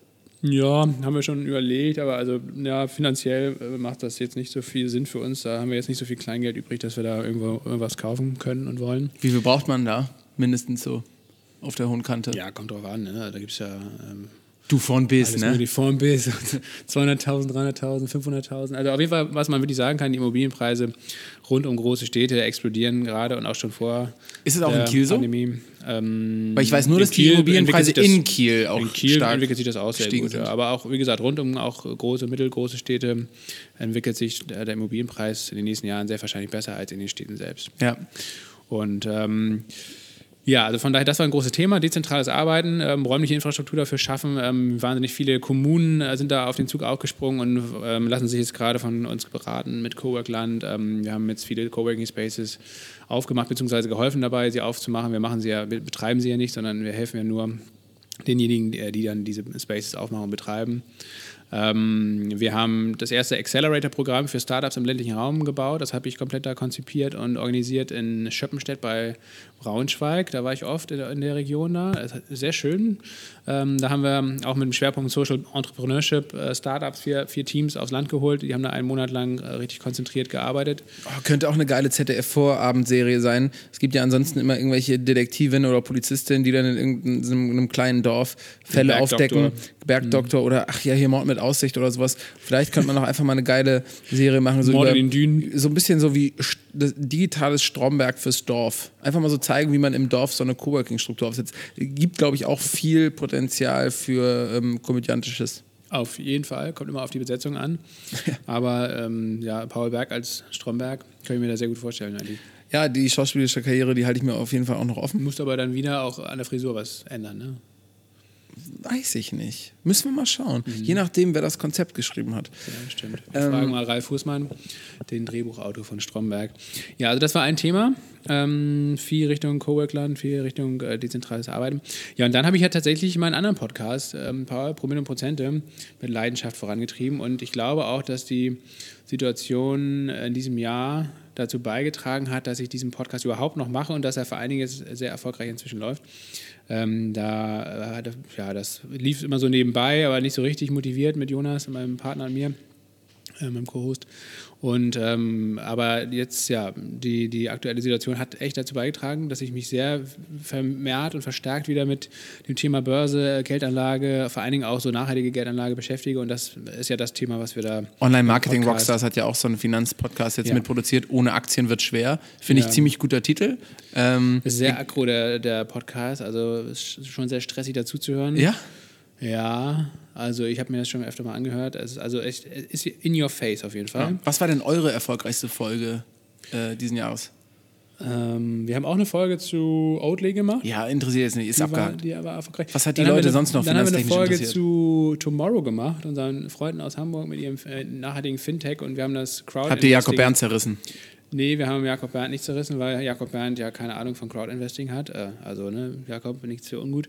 Aber er hat äh, seinen, seinen Experten davor geschickt, nämlich Andreas, der das ganze Thema Crowdinvesting-Kampagne dabei Tomorrow federführend betreut hat. Und der hat uns Rede und Antwort gestanden, ähm, wie Crowdinvesting funktioniert, was man beachten muss, warum man entweder ja, in Tomorrow investieren kann und mit welchen ähm, Konditionen man das machen kann und so weiter. Das war tatsächlich sehr oft ge ge gehört. Aber auch eine Folge zum ETFs zum Beispiel haben wir natürlich gemacht oder verschiedene Folgen zu ETFs oder zu nachhaltigen Geldanlagen, zu nachhaltigen Aktien. Ähm, ja, also hat sich großem Interesse äh, erfreut auf jeden Fall. Und Geil, ja, da müssen wir immer mehr Leute alphabetisieren dass wir quasi auch ja, das, das Wissen das Thema, um die Finanzen ja. man, demokratisieren können. Man merkt aber wirklich, dass, dass dass wirklich viele Leute jetzt irgendwie, also gerade in so unserer Generation, so wie Mitte ist 20, Anfang 30, Mitte ja. 30, richtig Bock haben auf das Thema und da stark eingestiegen sind. Ist es also denn gerade so in Zeiten, ist es denn so in Zeiten vom, vom, vom Tod des Sparbuchs, weil es sich einfach nicht mehr lohnt, Geld auf dem Sparbuch zu haben, dass es ohne Aktien schwer wird? Also dass eigentlich in Zukunft mehr Leute auch Aktien brauchen, gar nicht mehr so als, als Zockermedium, sondern einfach nur als vernünftige Geldanlage, wo du überhaupt so ein bisschen dein Geld vermehren kannst? Ja, also auf jeden Fall. Also ohne Aktien wird es tatsächlich schwer. Ähm, das sollte man sich ähm, unbedingt angucken. Man muss ja nicht unbedingt Einzelaktien halten. Also ne, das, ähm, es gibt ja über ETFs und natürlich auch über diesen ganzen neuen Broker ähm, die am Markt sind. Äh, es ist super einfach, super günstig geworden, mit Aktien oder mit Finanzprodukten selbst zu handeln. Gibt es ein, zwei nachhaltige Fonds, die sich da so, die so die Spitzenfonds sind, wo man sagt, so das sind so die großen Dinger, wenn du jetzt nachhaltig in Aktien investieren willst, dass du einfach so in den oder den Fonds was reingibst, weil die holen sich da die geilsten nachhaltigen Unternehmen raus? Ja, genau. Es gibt, es gibt, äh, es gibt, un, es gibt hunderte oder tausende von verschiedenen äh, ETS und Fonds, äh, auch mit nachhaltigem Fokus. Ähm, also Global Clean Energy zum Beispiel, den habe ich, äh, der ist sehr, sehr gut. Wo sitzen die? Also das ist das, die sitzen nirgendwo, sondern das ist letztendlich das ist ein, äh, von iShares, also das ist wiederum von BlackRock, das ist die größte Vermögensverwaltung der Welt. Ähm, nicht zu verwechseln mit Blackstone, die ja bei Oatly investiert sind. Und, ähm, Wobei BlackRock und Blackstone eine gemeinsame Geschichte teilen, ne? Nee, nicht, dass ich wüsste. Oh, doch, doch. Ja? Die haben, ja, ja, die sind miteinander verbandelt mindestens gewesen. Ich werde es nochmal recherchieren, wenn du jetzt okay, weiter erzählen kannst. Da bin ich sehr gespannt. Ähm, das äh, war mir noch nicht bewusst. Aber auf jeden Fall, ähm, ja, die legen diese ETFs auf und da kann man entweder verschiedene Indizes abbilden oder verschiedene Branchen oder verschiedene Länder. Also es gibt nichts, was es nicht gibt und dementsprechend gibt es auch sehr viel im Bereich Nachhaltigkeit. Und was man auch wirklich gesehen hat, und das finde ich total spannend, ähm, also 2020 wird wahrscheinlich historisch betrachtet dann als das Jahr in die Geschichte eingehen, wo auch an der Börse und auch an den Finanzmärkten ähm, dieser Shift hin zu Klima, ähm, hin zur Nachhaltigkeit wirklich das erste Mal so richtig ins Kontor geschlagen hat. Also man kann sagen, dass viele, viele grüne Aktien, nachhaltige Aktien, Wasserstoffaktien, Solar, Wind, Energie und so weiter, Recycling extrem durch die Decke gegangen sind, teilweise hunderte von Prozent zugelegt haben. Elektromobilität, ne, auch Tesla, BYD aus China und so weiter. Äh, und gleichzeitig fossile Aktien, also gerade natürlich die Ölkonzerne, Energiekonzerne, extrem abgestraft wurden. Auch natürlich alle Luft, äh, Luftfahrtaktien und so. Äh, oder Kreuzfahrer. Ähm, und das ist eine spannende, spannende Entwicklung. Und ich glaube, das wird sich auch nicht so einfach wieder umdrehen, sondern das wird ein langfristiger Trend, dass Nachhaltigkeit als, auch als Anlagekriterium ganz, ganz entscheidend wird. Ja, und das ist ja letztendlich auch das, was wir Sohn, mit Promille Prozent von einem der TUI-Gründer, ich glaube Julian Kögel heißt der, der war jetzt auch in der Titelgeschichte vom vorletzten Spiegel dabei. Da ging es um die goldene Generation, junge, reiche Deutsche. Ähm, Tolles der, Thema. Der, ja, genau, der hatte auch erzählt, dass ähm, dass ähm, er jetzt äh, bei TUI und bei Reiseveranstaltern jetzt dafür sorgen will, dass mehr Leute solche Reisen irgendwie, auch oder das Pauschalreisen wieder unter jüngeren Leuten cool werden und er das über Instagram voll pushen will. Hat bis jetzt noch nicht so richtig geklappt. Ich habe in der Zwischenzeit hier mal kurz recherchiert. Aufgrund strategischer Differenzen zwischen Fink und Sportsman verkaufte Blackstone 94 seine Anteile in Höhe von 240 Millionen US-Dollar an PNC Financial Services. Und die hießen dann ab da an BlackRock. Das heißt, das gehörte mal zusammen. Die haben das an eine andere Firma verkauft, weil die sich gestritten haben. Das war mal schon 94. Krass. Konnte ich dir jetzt sogar noch zum Abschluss des Jahres gut. mal was? Finde ich richtig gut. Ja. Ähm, das war eine, war eine schwarze Stelle, ein weißer Fleck, keine Ahnung. Auf jeden Fall, mein Hirn hat er ausgesetzt. Und dementsprechend müssen wir dich jetzt demnächst als Podcast-Gast bei Promille Prozente begrüßen. Ja, ja, ja, vielleicht mal so als kompletten Rolling, als jemanden, der so komplett gar keine Ahnung hat, äh, Genau. mal einladen, dann kann ich die elementaren Fragen stellen. Ja, also das war auf jeden Fall spannend. Also erstens, weil es sehr viel Freude gemacht hat, äh, mit Jonas ähm, Podcast aufzunehmen. Natürlich macht es mindestens genauso viel Freude, mit dir Podcast aufzunehmen, aber man hat noch ein bisschen thematische Abwechslung und vor allen Dingen, was man, wie gesagt, ich habe äh, mein, mein Interesse geht ja ähm, zurück äh, in die früheste Jugend. Da hat, hat mir meine Oma mal so ein Financial Times Abo geschenkt und dann hat, hat mich mein Vater dazu genötigt, immer für mich Aktien zu kaufen, weil ich noch nicht geschäftsfähig war und so weiter. Und dann ist es so ein bisschen eingeschlafen in den letzten Jahren und jetzt, äh, wo das quasi gibt es wieder so eine Renaissance bei mir, dass ich da doch ein bisschen aktiver bin und das ist irgendwie ein schönes Learning aus diesem Jahr. Stark. Ja, ansonsten, du, ähm, ich habe natürlich noch, also auch wenn ich jetzt meine direkte Familie nicht unbedingt so weiter züchten konnte, wie du es jetzt gemacht hast, in dem Sinne, dass ich Kinder bekommen habe. Bei mir schon der Hockeystick hier auch privat, Genau, ne? genau. Äh, es ist schon fast Wachstum. exponentielles Wachstum bei dir. Hause Kroll, ja. Ist zumindest ähm, unsere Firmenfamilie noch ein bisschen gewachsen, weil ähm, Good Jobs eben nicht nur gewachsen ist, sondern daneben es Goodbye gibt, die quasi ja, mit denen wir das Gleiche machen, bloß so auf Konsumebene, also versuchen Impact-Konsum eigentlich größer zu machen und Das nachhaltige ist jetzt- Amazon eigentlich, ne? Genau, das Das nachhaltige. sieht bei euch ja auch aus wie Amazon. bei Jeff Bezos im Wohnzimmer vor 20 Boah, oder ja, also 25 unser Jahren. Laden ist jetzt komplett explodiert zu Weihnachten. Da waren teilweise, konnten die Leute gar nicht richtig in dem Laden in Friedrichshain shoppen, weil da überall Pakete standen. Ähm, wir haben geile Sachen gemacht, eine Do Good Box mit, mit allen verschiedenen Sozialunternehmen zusammen. Da, da haben alle ihre Produkte in die Box geschmissen. Goodbye ähm, hatte, hatte ein geiles Jahr. Dann haben wir noch so ein Projekt gehabt, ähm, Good News, also was ja quasi so eine Anti-Bild-Zeitung ist. Einfach eine App und so ein Nachrichtenservice, der täglich rauskommt mit einfach nur den guten Nachrichten. Ähm, die es auf der Welt so gab. Und die sind nochmal kräftig gewachsen, haben jetzt auch schon so an die 100.000 App-Downloads, was für eine App natürlich irgendwie echt stark ist. Und wir haben uns um das Enorm-Magazin gekümmert, weil das Enorm-Magazin gehört auch zu unserer kleinen Firmenfamilie. Die sind in diesem Jahr zehn Jahre alt geworden und Herzlichen hatten, Glückwunsch. ja, Dankeschön, nehme ich jetzt mal hier stellvertretend entgegen. Ähm, die hatten eine sehr, sehr belebte Geschichte. Also waren ja vor zehn Jahren wirklich noch so mit eins der ersten Magazine, die überhaupt Nachhaltigkeit so stringent aufgegriffen haben, auch im, im Kontext von Wirtschaft so aufgegriffen haben und behandelt haben. Und ähm, da gab es in den letzten Jahren echt so Auf und Ups, Ups und Downs. Und wir haben uns in diesem Jahr zum zehnjährigen Jubiläum echt nochmal gesagt, komm, eigentlich bräuchte diese Szene, also diese Sozialunternehmerinnen und alle Leute, die was mit nachhaltiger Wirtschaft machen wollen, die bräuchten doch eigentlich ein Medium, ähm, was, sie, was sie irgendwie begleitet. Also das, was neue Narrative für New Work ist oder was Katapult für Sozialwissenschaften und einfach Daily Erkenntnisse ist ähm, in der Gesellschaft. Das wollen wir jetzt nochmal machen und da haben wir uns für 2021 richtig was vorgenommen. Also wir wollen eigentlich enorm Great Again machen und äh, da dürft ihr auch noch auf einiges gespannt sein und ich würde auch fast sagen, dass wir im nächsten Jahr nochmal eine Folge zum Thema enorm beziehungsweise konstruktiven Journalismus und konstruktives Storytelling machen. Wir hatten ja uns ja auch schon mal mit Stefan Jansen, mit unserem Stammgastprofessor, darüber unterhalten, ob es eigentlich fürs Thema Nachhaltigkeit mehr Horrorszenarien bräuchte, damit die Leute mal checken, dass es kurz vor zwölf ist oder dass es schon zwölf Uhr ist oder ob wir viel mehr positive Geschichten brauchen. Und ich glaube so ein bisschen immer noch, dass wir beides brauchen. Ich sehe auch meine These ein bisschen bestätigt, dadurch, dass es einfach so viele Romane jetzt noch zum Schluss von 2020 gab, die so äh, ökologische Horrorszenarien aufgemacht haben, dass es auf jeden Fall die Menschen äh, interessiert, was denn da schlimmstenfalls bei rauskommen kann. Und auf der anderen Seite ist es, glaube ich, bewiesen, dass damit Leute ins Machen kommen und damit Leute ihr Verhalten verändern und selber vielleicht mal was, was Nachhaltiges gründen oder irgendwo einen Job anfangen, da brauchst du einfach positive Beispiele, brauchst positive Narrative, um die Leute zu empowern. Und das haben wir uns vorgenommen. Da will ich aber nicht zu viel drüber sprechen. Das kommt sozusagen im nächsten Jahr auf alle Leute zu. Wir hatten noch ein kleines ähm, Projekt und zwar entstand das so ein bisschen eben aus dieser Do-Good-Box, wo ganz viele Sozialunternehmen sich zusammengetan haben, um einfach mal gemeinsam ihre Produkte zu vermarkten für einen guten Zweck. Also da haben wir auch in kürzester Zeit irgendwie, glaube ich, 15.000 Euro an, an Spenden zusammenbekommen.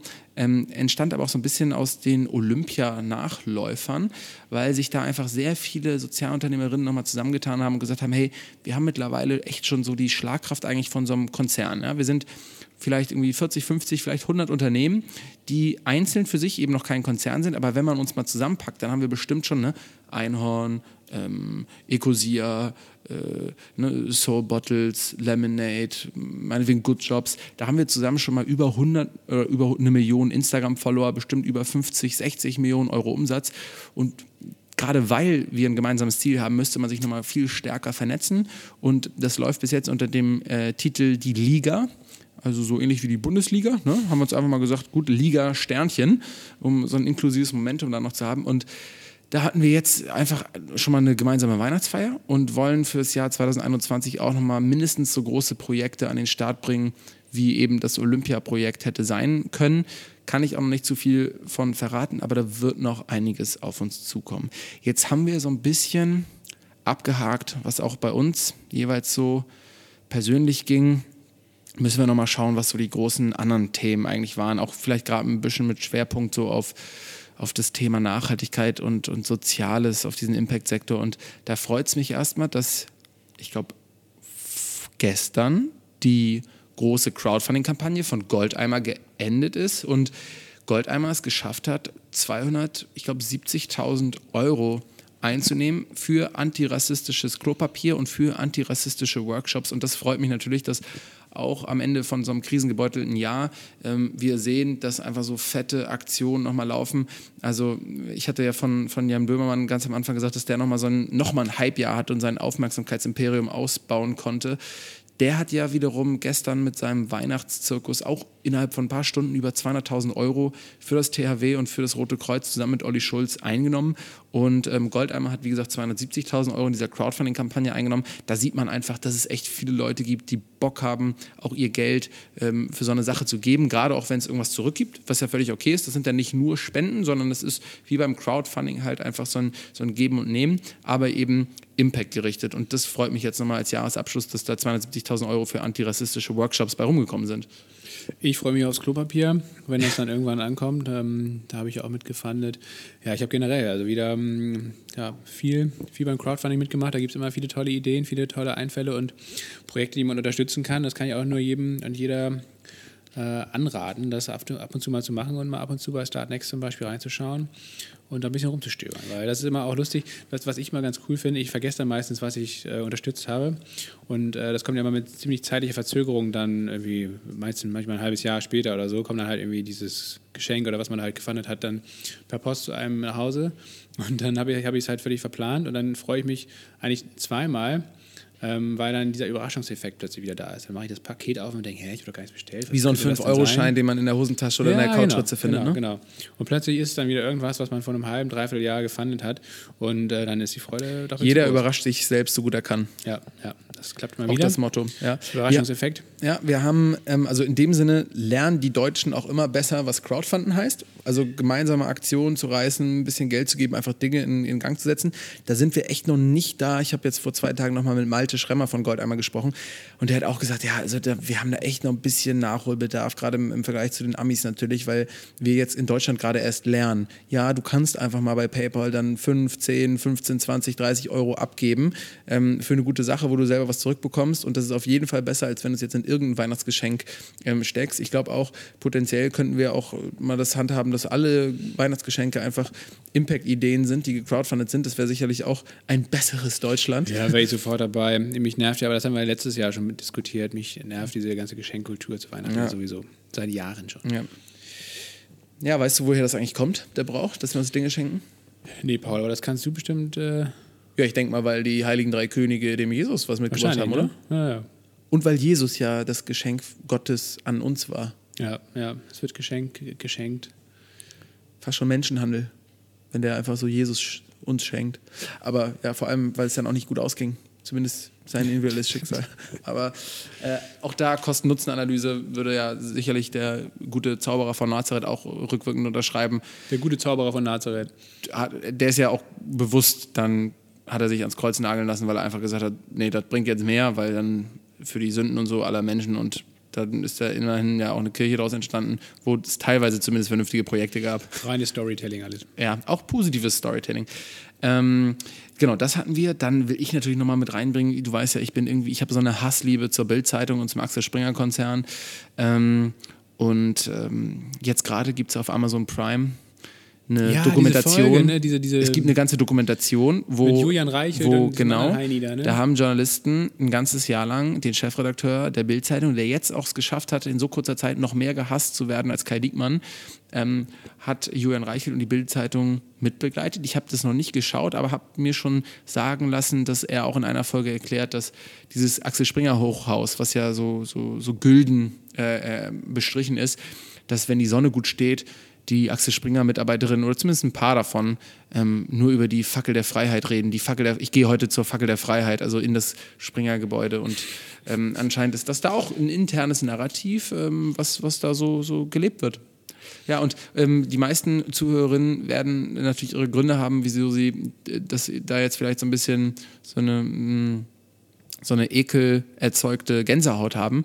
Aber gerade deswegen wäre es ja vielleicht mal ganz spannend, sich das anzuschauen, weil wenn wir in einem Land leben, wo die noch äh, 16 Millionen Leute jeden Monat erreichen und das Katapult-Magazin noch nicht, dann macht es, glaube ich, mindestens mal Sinn, sich damit auseinanderzusetzen. Und Ich glaube, wie gesagt, die Düsen Tekal, unterhaltsam. unsere, Gäst, unsere, unsere, eine unserer Lieblingsgästinnen, die hat ja auch gesagt, sie arbeitet mit denen zusammen, weil sie die Reichweite für was Gutes nutzen möchte.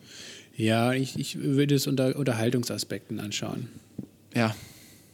Okay. Meine Lieblingsfolge ähm, von Durch die Nacht mit, äh, meine Lieblingsarte-Serie ist ja auch die Folge mit Kai Diekmann und Henrik M. Bruder. Unvergessen. Unvergessen. Naja, Ja. gut, Schlingensief und ähm, wie heißt er denn hier noch, der Koksbaron aus Frankfurt? Äh, Michel Friedmann. Michel Friedmann, genau. Ähm, das ist natürlich auch eigentlich unerreicht, die Folge, aber direkt danach, mindestens direkt danach kommt äh, Kai Diekmann und Henrik M. Bruder. Ja, ist, ist Sehr legendär. lustig. Ich weiß gar nicht, was mein Lieblingszitat aus der Folge ist. Ähm, kann ich nicht sagen, als Kai Diekmann sich den Ochsenpimmel bestellt im Restaurant.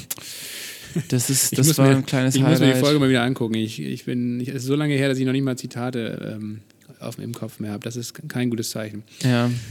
Ja, okay. Was war noch äh, spannend dieses Jahr? Ähm, abseits von, ihr wisst schon was, äh, ja, ist ja nicht viel übrig geblieben eigentlich. Ne? Die, die mediale Aufmerksamkeit, generell auch die persönliche Aufmerksamkeit, finde ich, hat man auch an sich selbst gemerkt, war dann doch sehr, ähm, ja, sehr erschöpft und dementsprechend ist alles andere irgendwie so ein bisschen unter den Tisch gefallen, was natürlich scheiße ist, weil viele andere wichtige Themen auch noch am Start Aber waren. es haben sich auch ein paar Themen reingeschlichen, ne? weil, weil alles sich so aufs hohe C konzentriert hat, ähm, haben sich auch ein paar Themen reingeschlichen und zumindest auch zur Mitte des Jahres hatten wir mit Black Lives Matter und auch Fridays Großes for Future Thema, einfach Fall. sehr starke, krasse Ja, Fridays for gesellschaftliche Future Bewegung. war, war, war wirklich ein Schatten seiner selbst jetzt im Vergleich zu 2019.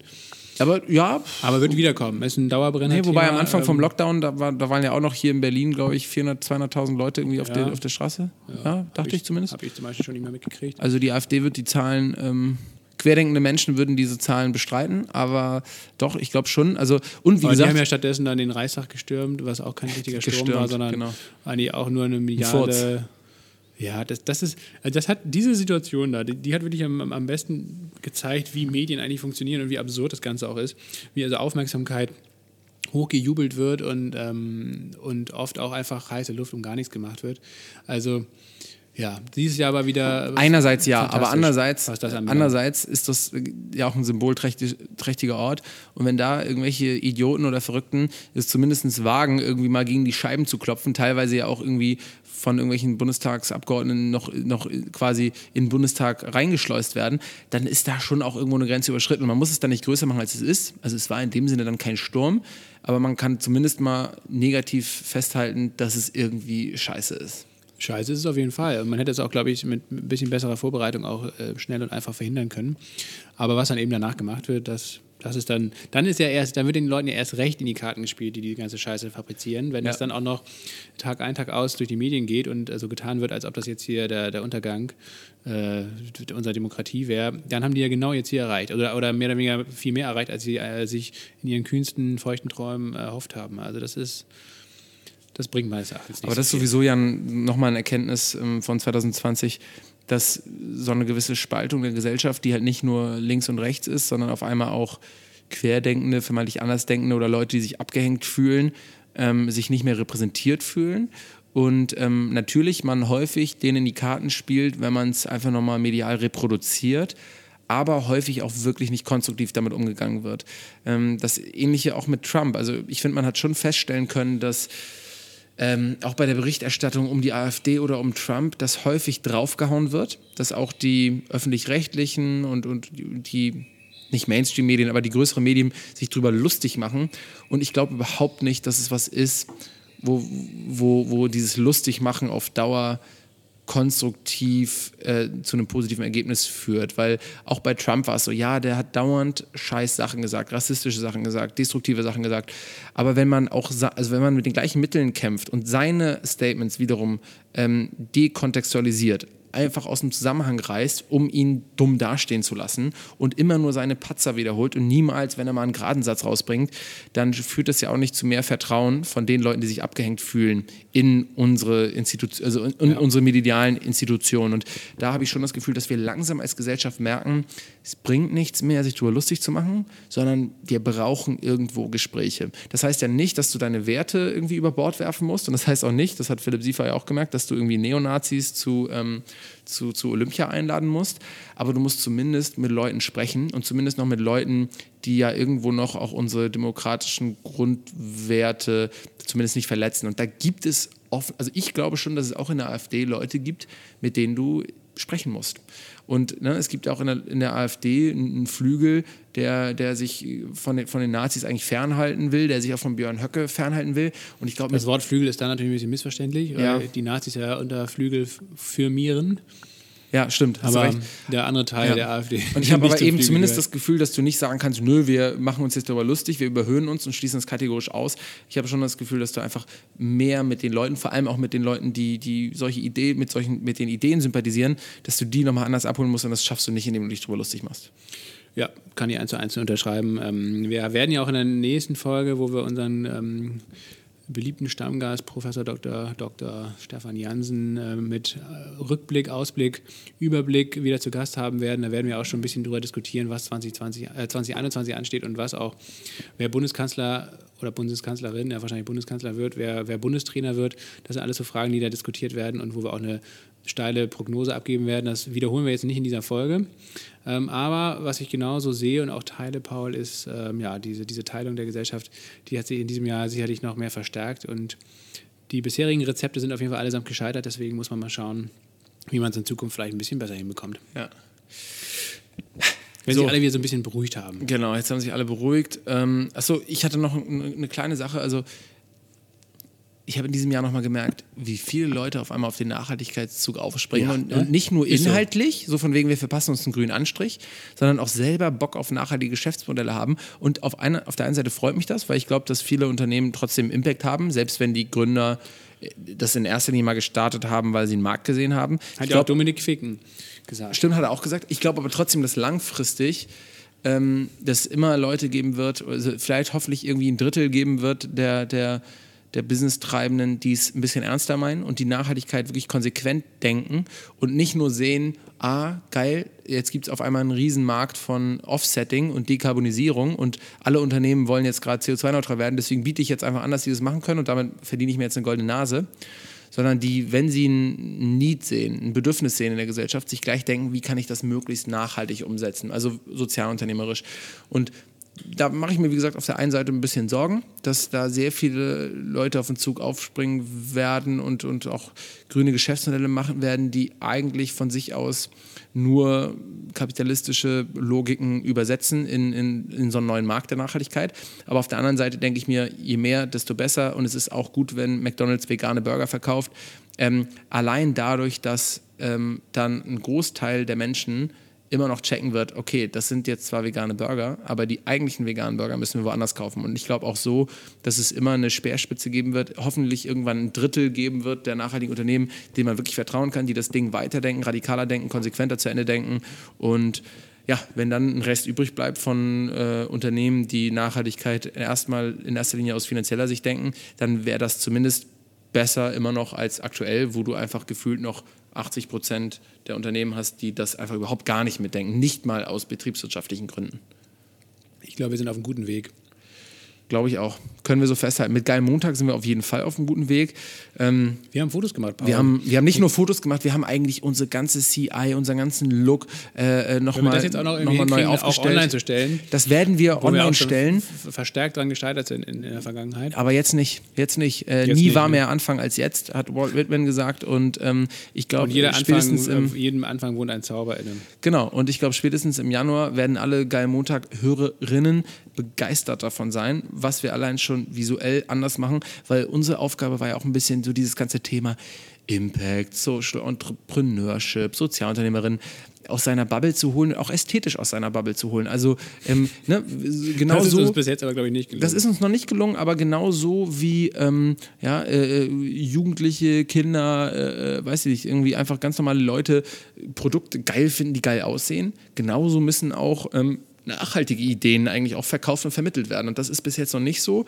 Wir haben ja ne, natürlich ein paar Unternehmen und Marken, die das gut können, aber da gibt es noch ein bisschen was zu tun und wir wollen da jetzt mal einen kühnen Versuch wagen ähm, und uns da ein bisschen neu aufstellen. Wir haben auch viele neue Ideen, was es alles im Geil Montag-Universum geben kann. Also die Leute, die uns bis jetzt finanziell unterstützt haben, und ähm, das war ja eine ganze Menge an, an, an treuen Zuhörerinnen, ähm, die werden nächstes Jahr sehen, ähm, wofür sie das gemacht haben, dass sich dass ihr Einsatz gelohnt hat, weil wir da richtig rausgehen. Wir wollen die Charts eigentlich erobern, ähm, weil das Thema einfach so wichtig ist und weil wir sicher sind, dass in den Spotify auch Top 20 Charts fürs Thema Business mindestens ein Podcast mit Nachhaltigkeitsbezug irgendwie stattfinden muss. Das ist unsere große Aufgabe. Das ist ähm, auch ein bisschen Vorsatz ähm, von Aber uns für nächstes wir auch Jahr. Nur mit euch gemeinsam. Ja? Schaffen wir nur gemeinsam, ja. Das schaffen wir nicht alleine, deswegen müsst ihr auch immer hier regelmäßig das Ganze hören, weiterempfehlen, teilen mit Freunden, Bekannten, Familie. Gerne auch supporten auf äh, geilmontag.de über PayPal vielleicht entweder eine Mitgliedschaft abschließen oder einfach mal äh, kurz einen einmaligen Betrag rüberschießen. Wir ähm, arbeiten noch an geilen. Was, Geilen Montag Merch. Wir werden, wir werden auch geilen Montag Merch machen. Das heißt, die Leute, die uns unterstützen, die werden da vielleicht die auch mal sein, die jetzt die ein oder andere ähm, nachhaltige ähm, Merch-Geschichte abbekommen. Darf man schon was verraten, Paul?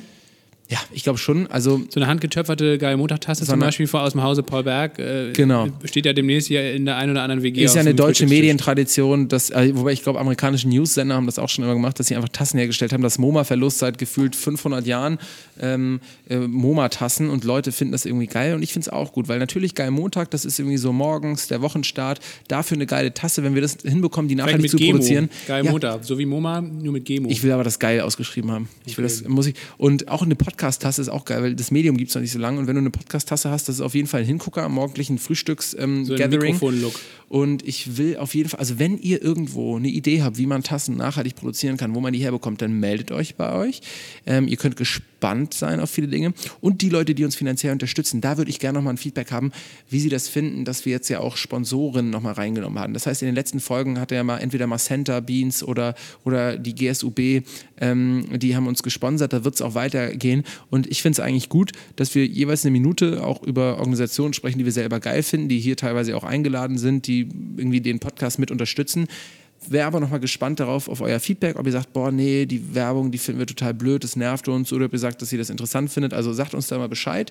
Ähm, das ist sozusagen ja nicht in Stein gemeißelt, dass man das so weitermacht, auch wenn die Liste der ähm, der, der Unternehmen und Organisationen, die sich dafür interessieren, natürlich ähm, super lang ist und ähm, wir da auch noch echt einige coole Organisationen haben. Wir können natürlich auch nicht mit jedem so schnell wir möchten einen Podcast machen, aber manche können wir dann zumindest mal eine Minute schon vorstellen. Und ähm, ich habe, ja. Ja, wir müssen natürlich auch sagen, genau, wir haben jetzt zwei Jahre, machen wir das Ganze jetzt hier immer so nebenbei, aber merken einfach, dass die, die Zeit, die da mit einhergeht, einfach so, ja, so viel geworden ist, dass man jetzt irgendwie auf jeden Fall das finanzieren muss. Und wir die, eine Unterstützung brauchen einfach, ne? Genau, wir hätten auch gerne jemanden. Crowdfunding über die, die Crew ähm, oder also über euch als Zuhörerinnen und Zuhörer, die klappt schon ein bisschen, aber das sind einfach, das sind 500 Euro die Woche, äh, die, den Monat leider nur. Dementsprechend, das reicht vorne und hinten nicht, dementsprechend müssen wir auf jeden Fall irgendwie Sponsoren mit das reinnehmen. Das Zeit-Podcast-Team, die haben Leute, die machen die Recherche, die machen ja. die Gastauswahl Auswahl, die koordinieren Termine, kostet ja. alles Zeit und ähm, dafür wäre es teilweise ganz gut, auch mal eine Unterstützung zu ja. haben, damit das Ganze hier einfach nochmal geiler wachsen kann. Vielleicht ja. auch für eine geilere Soundqualität. Obwohl, da haben wir ja noch kein negatives Feedback bekommen, wobei ich das beim Hören schon ab und zu mal merke, dass ich mal so denke, so, hm, die eine oder andere Folge, wenn es da doll Gehalt hat oder so, oder das eine Mikro ein bisschen schlecht eingestellt war. Also unsere Zuhörerinnen sind da sehr gnädig, aber ich habe auch das Gefühl, dass wir da noch ein bisschen was rausholen können mit einem echteren Sound, der näher an den Leuten dran ist. Ja, wenn ihr genau, wenn ihr Pauls erotische Stimme dann öfter mal so intensiv hören wollt wie jetzt äh, in den letzten zwei Sekunden, dann ja, dann wäre es auch sicherlich ein Punkt, warum ihr unter geilmontag.de mal eine kleine Support-Aktion starten könnt. Ja, also wie gesagt, das ist für uns auf jeden Fall so ein kleiner Balanceseilakt, äh, Drahtseilakt. Ähm, gibt uns gerne Feedback. Äh, wir wollen eigentlich, wir wollen auf jeden Fall den Podcast nicht voll mit Werbung klatschen, wie das bei anderen Formaten der Fall ist. Wir müssen aber trotzdem auch das Ganze finanzieren, auch unsere Arbeit finanzieren. Dementsprechend ähm, müssen wir uns da professioneller aufstellen im nächsten Jahr und ähm, möchten gerne gemeinsam mit euch darüber diskutieren und schauen, ähm, ja, wie sich das Ganze so ein bisschen entwickeln kann. Ja, das war der Werbeblock in eigener Sache. Ich habe ähm, zum Schluss noch drei Wunschgäste für 2021. Los. Auf der einen Seite werde ich in den letzten Tagen so krass mit Werbung für BHs und Höschen vollgeklatscht von Armed Angels, die eine riesige Kampagne, glaube ich, gerade fahren mit ganz, ganz vielen InfluencerInnen, auch so im, im Bereich Nachhaltigkeit. Hört, hört. Mit denen will ich auf jeden Fall nochmal sprechen, weil das ist zweifelsfrei ein nachhaltiges Unternehmen, die schon ein bisschen größer sind. Kontakt, um an den Gründer zu kommen. Ja, habe ich auch schon gehört. Das mhm. heißt, die, mit denen würde ich gerne mal sprechen, weil die es auch schaffen, irgendwie ästhetisch ästhetische Sachen ähm, auf die Beine zu stellen, die nachhaltig sind und, und da echt schon, glaube ich, ja auch schon. Außerdem muss ich unbedingt mal wieder nach Köln. Mehrere Millionen Euro an Umsatz und Impact irgendwie ähm, erwirtschaften.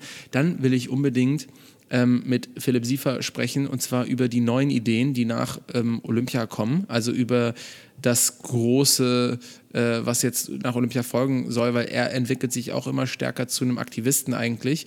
Und ähm, da bin ich einfach gespannt, was da nochmal passiert. Ist auch, glaube ich, immer so ein, so ein ganz umtriebiger, äh, interessanter Gast. Und der sich jetzt auch schon zwei, dreimal beschwert hatte, dass er noch nicht eingeladen wurde. Und wir haben ihn schon mehrmals eingeladen. Hat er dann vergessen. Guck mal, ja. das, ist ja noch, das ist ja noch schlimmer. Also erst haben wir ihn eingeladen und dann beschwert er sich darüber, dass wir ihn nicht eingeladen haben. Aber das ist auch einfach, der, der, hat, der Junge hat zu viel im Terminkalender. Ja, und er hat auch ein Kind, das muss man auch mal sagen. Also ja.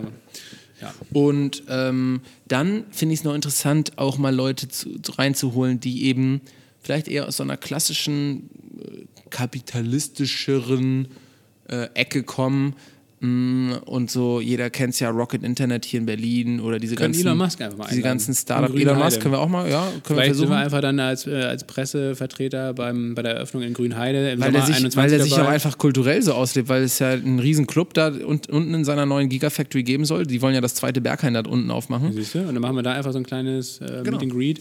Ähm, er kann sich einen Joint an, anzünden auf unsere Kosten und dann machen wir so ein bisschen bei Rogan, Phil Rogan, wie heißt der Typ? Joe Rogan. Joe Rogan, genau. genau. Nee, aber was ich meinte, ich habe ja gerade gesagt, dass viele Leute aus der, aus der klassisch-kapitalistischen Ecke jetzt auch sich, sich so nachhaltigen Geschäftsmodellen annehmen. Und das ist ja eigentlich auch was, was nicht nur schlecht ist, sondern auch echt gut sein kann. Und da würde ich gerne die Anna Alex einladen, die ehemalige Gründerin von Outfittery, die damit auch ganz gut Geld, glaube ich, gemacht hat und mittlerweile Planetly gegründet hat. Die haben 6 Millionen Euro bekommen als, als Seed Investment, also als Anschubfinanzierung und stellen echt gerade ein paar Leute ein und ähm, haben ja als Ziel, dass Organisationen äh, ihre Produkte, ihre Dienstleistungen, ihre gesamte Organisation perfekt offsetten, also dekarbonisieren, ähm, CO2 neutralisieren können. Und mit, da wäre ich einfach mal gespannt, mit jemandem, der ursprünglich nicht aus dieser Branche kommt, zu sprechen und, und zu erfahren, wie die das aufbauen wollen, wie die sicherstellen, dass das sozusagen wirklich nicht nur gewinngetrieben ist, sondern die möglichst viel Impact haben, ob die Impact-Analysen genauso machen wie irgendwie ne, eine, eine Gewinn- und Verlustrechnung am Ende des Jahres. Und dadurch, dass die einfach so viel Geld bekommen haben, ist das, finde ich, einfach ein spannendes, spannender Case, um mal zu schauen, ob die vielleicht auch ein kleines Impact-Powerhouse werden können. Ich möchte gerne mit Maya Göpel sprechen. Unbedingt. Ähm, da haben wir vielleicht auch schon hier und da eine Überlegung, wie wir die hierher bekommen. Mhm. Dann würde ich gerne mit Gode Röben sprechen, ähm, seines Zeichens Geschäftsführer bei der Rügenweider Müde, ja. unserem, ja, unserem Lieblings Haben wir auch schon angefragt. Haben wir auch schon angefragt, aber wollten sie nicht. Wie bitte? Ja, und jetzt, jetzt müssen wir nochmal einen Versuch starten. Also es gab schon mehrere, die mal gesagt haben, nö, und dann sind die doch gekommen. Mhm. Ja, das, genau. Das Spannende bei denen ist ja, dass sie jetzt schon als Wurstfabrikant mehr Umsatz mit veganen Alternativprodukten machen als ja. ähm, mit richtiger Wurst, also mit Fleisch und dementsprechend, oder bis 2030 das, glaube ich, komplett 100% umstellen wollen. Und damit auch der erste Wurstfabrikant in Deutschland werden, der das komplett geschafft also, hat innerhalb wenn, von Rekordzeit von Wenn die Jahren. Nichte von Godo Röben zuhört oder die Cousine oder, oder die, die, Tante Oma. oder die Oma, ja, und Nachbar. heimlicher Geil Montag-Fan seid, dann stupst den Godo. Doch einfach mal beim Weihnachtsfrühstück am 26. an, während er sich die vegane ähm, ähm, Teewurst gerade reinschieben will und sagt, Godo, wenn du das alles ernst meinst, ja, und wenn ähm, du äh, so einen genau so einen geilen Flavor hier in Geil Montag reinbringen kannst, wie äh, den, der in der veganen ähm, Teewurst steckt, dann geh doch einfach jetzt mal zu Geil Montag. Ja, genau, so machen wir es.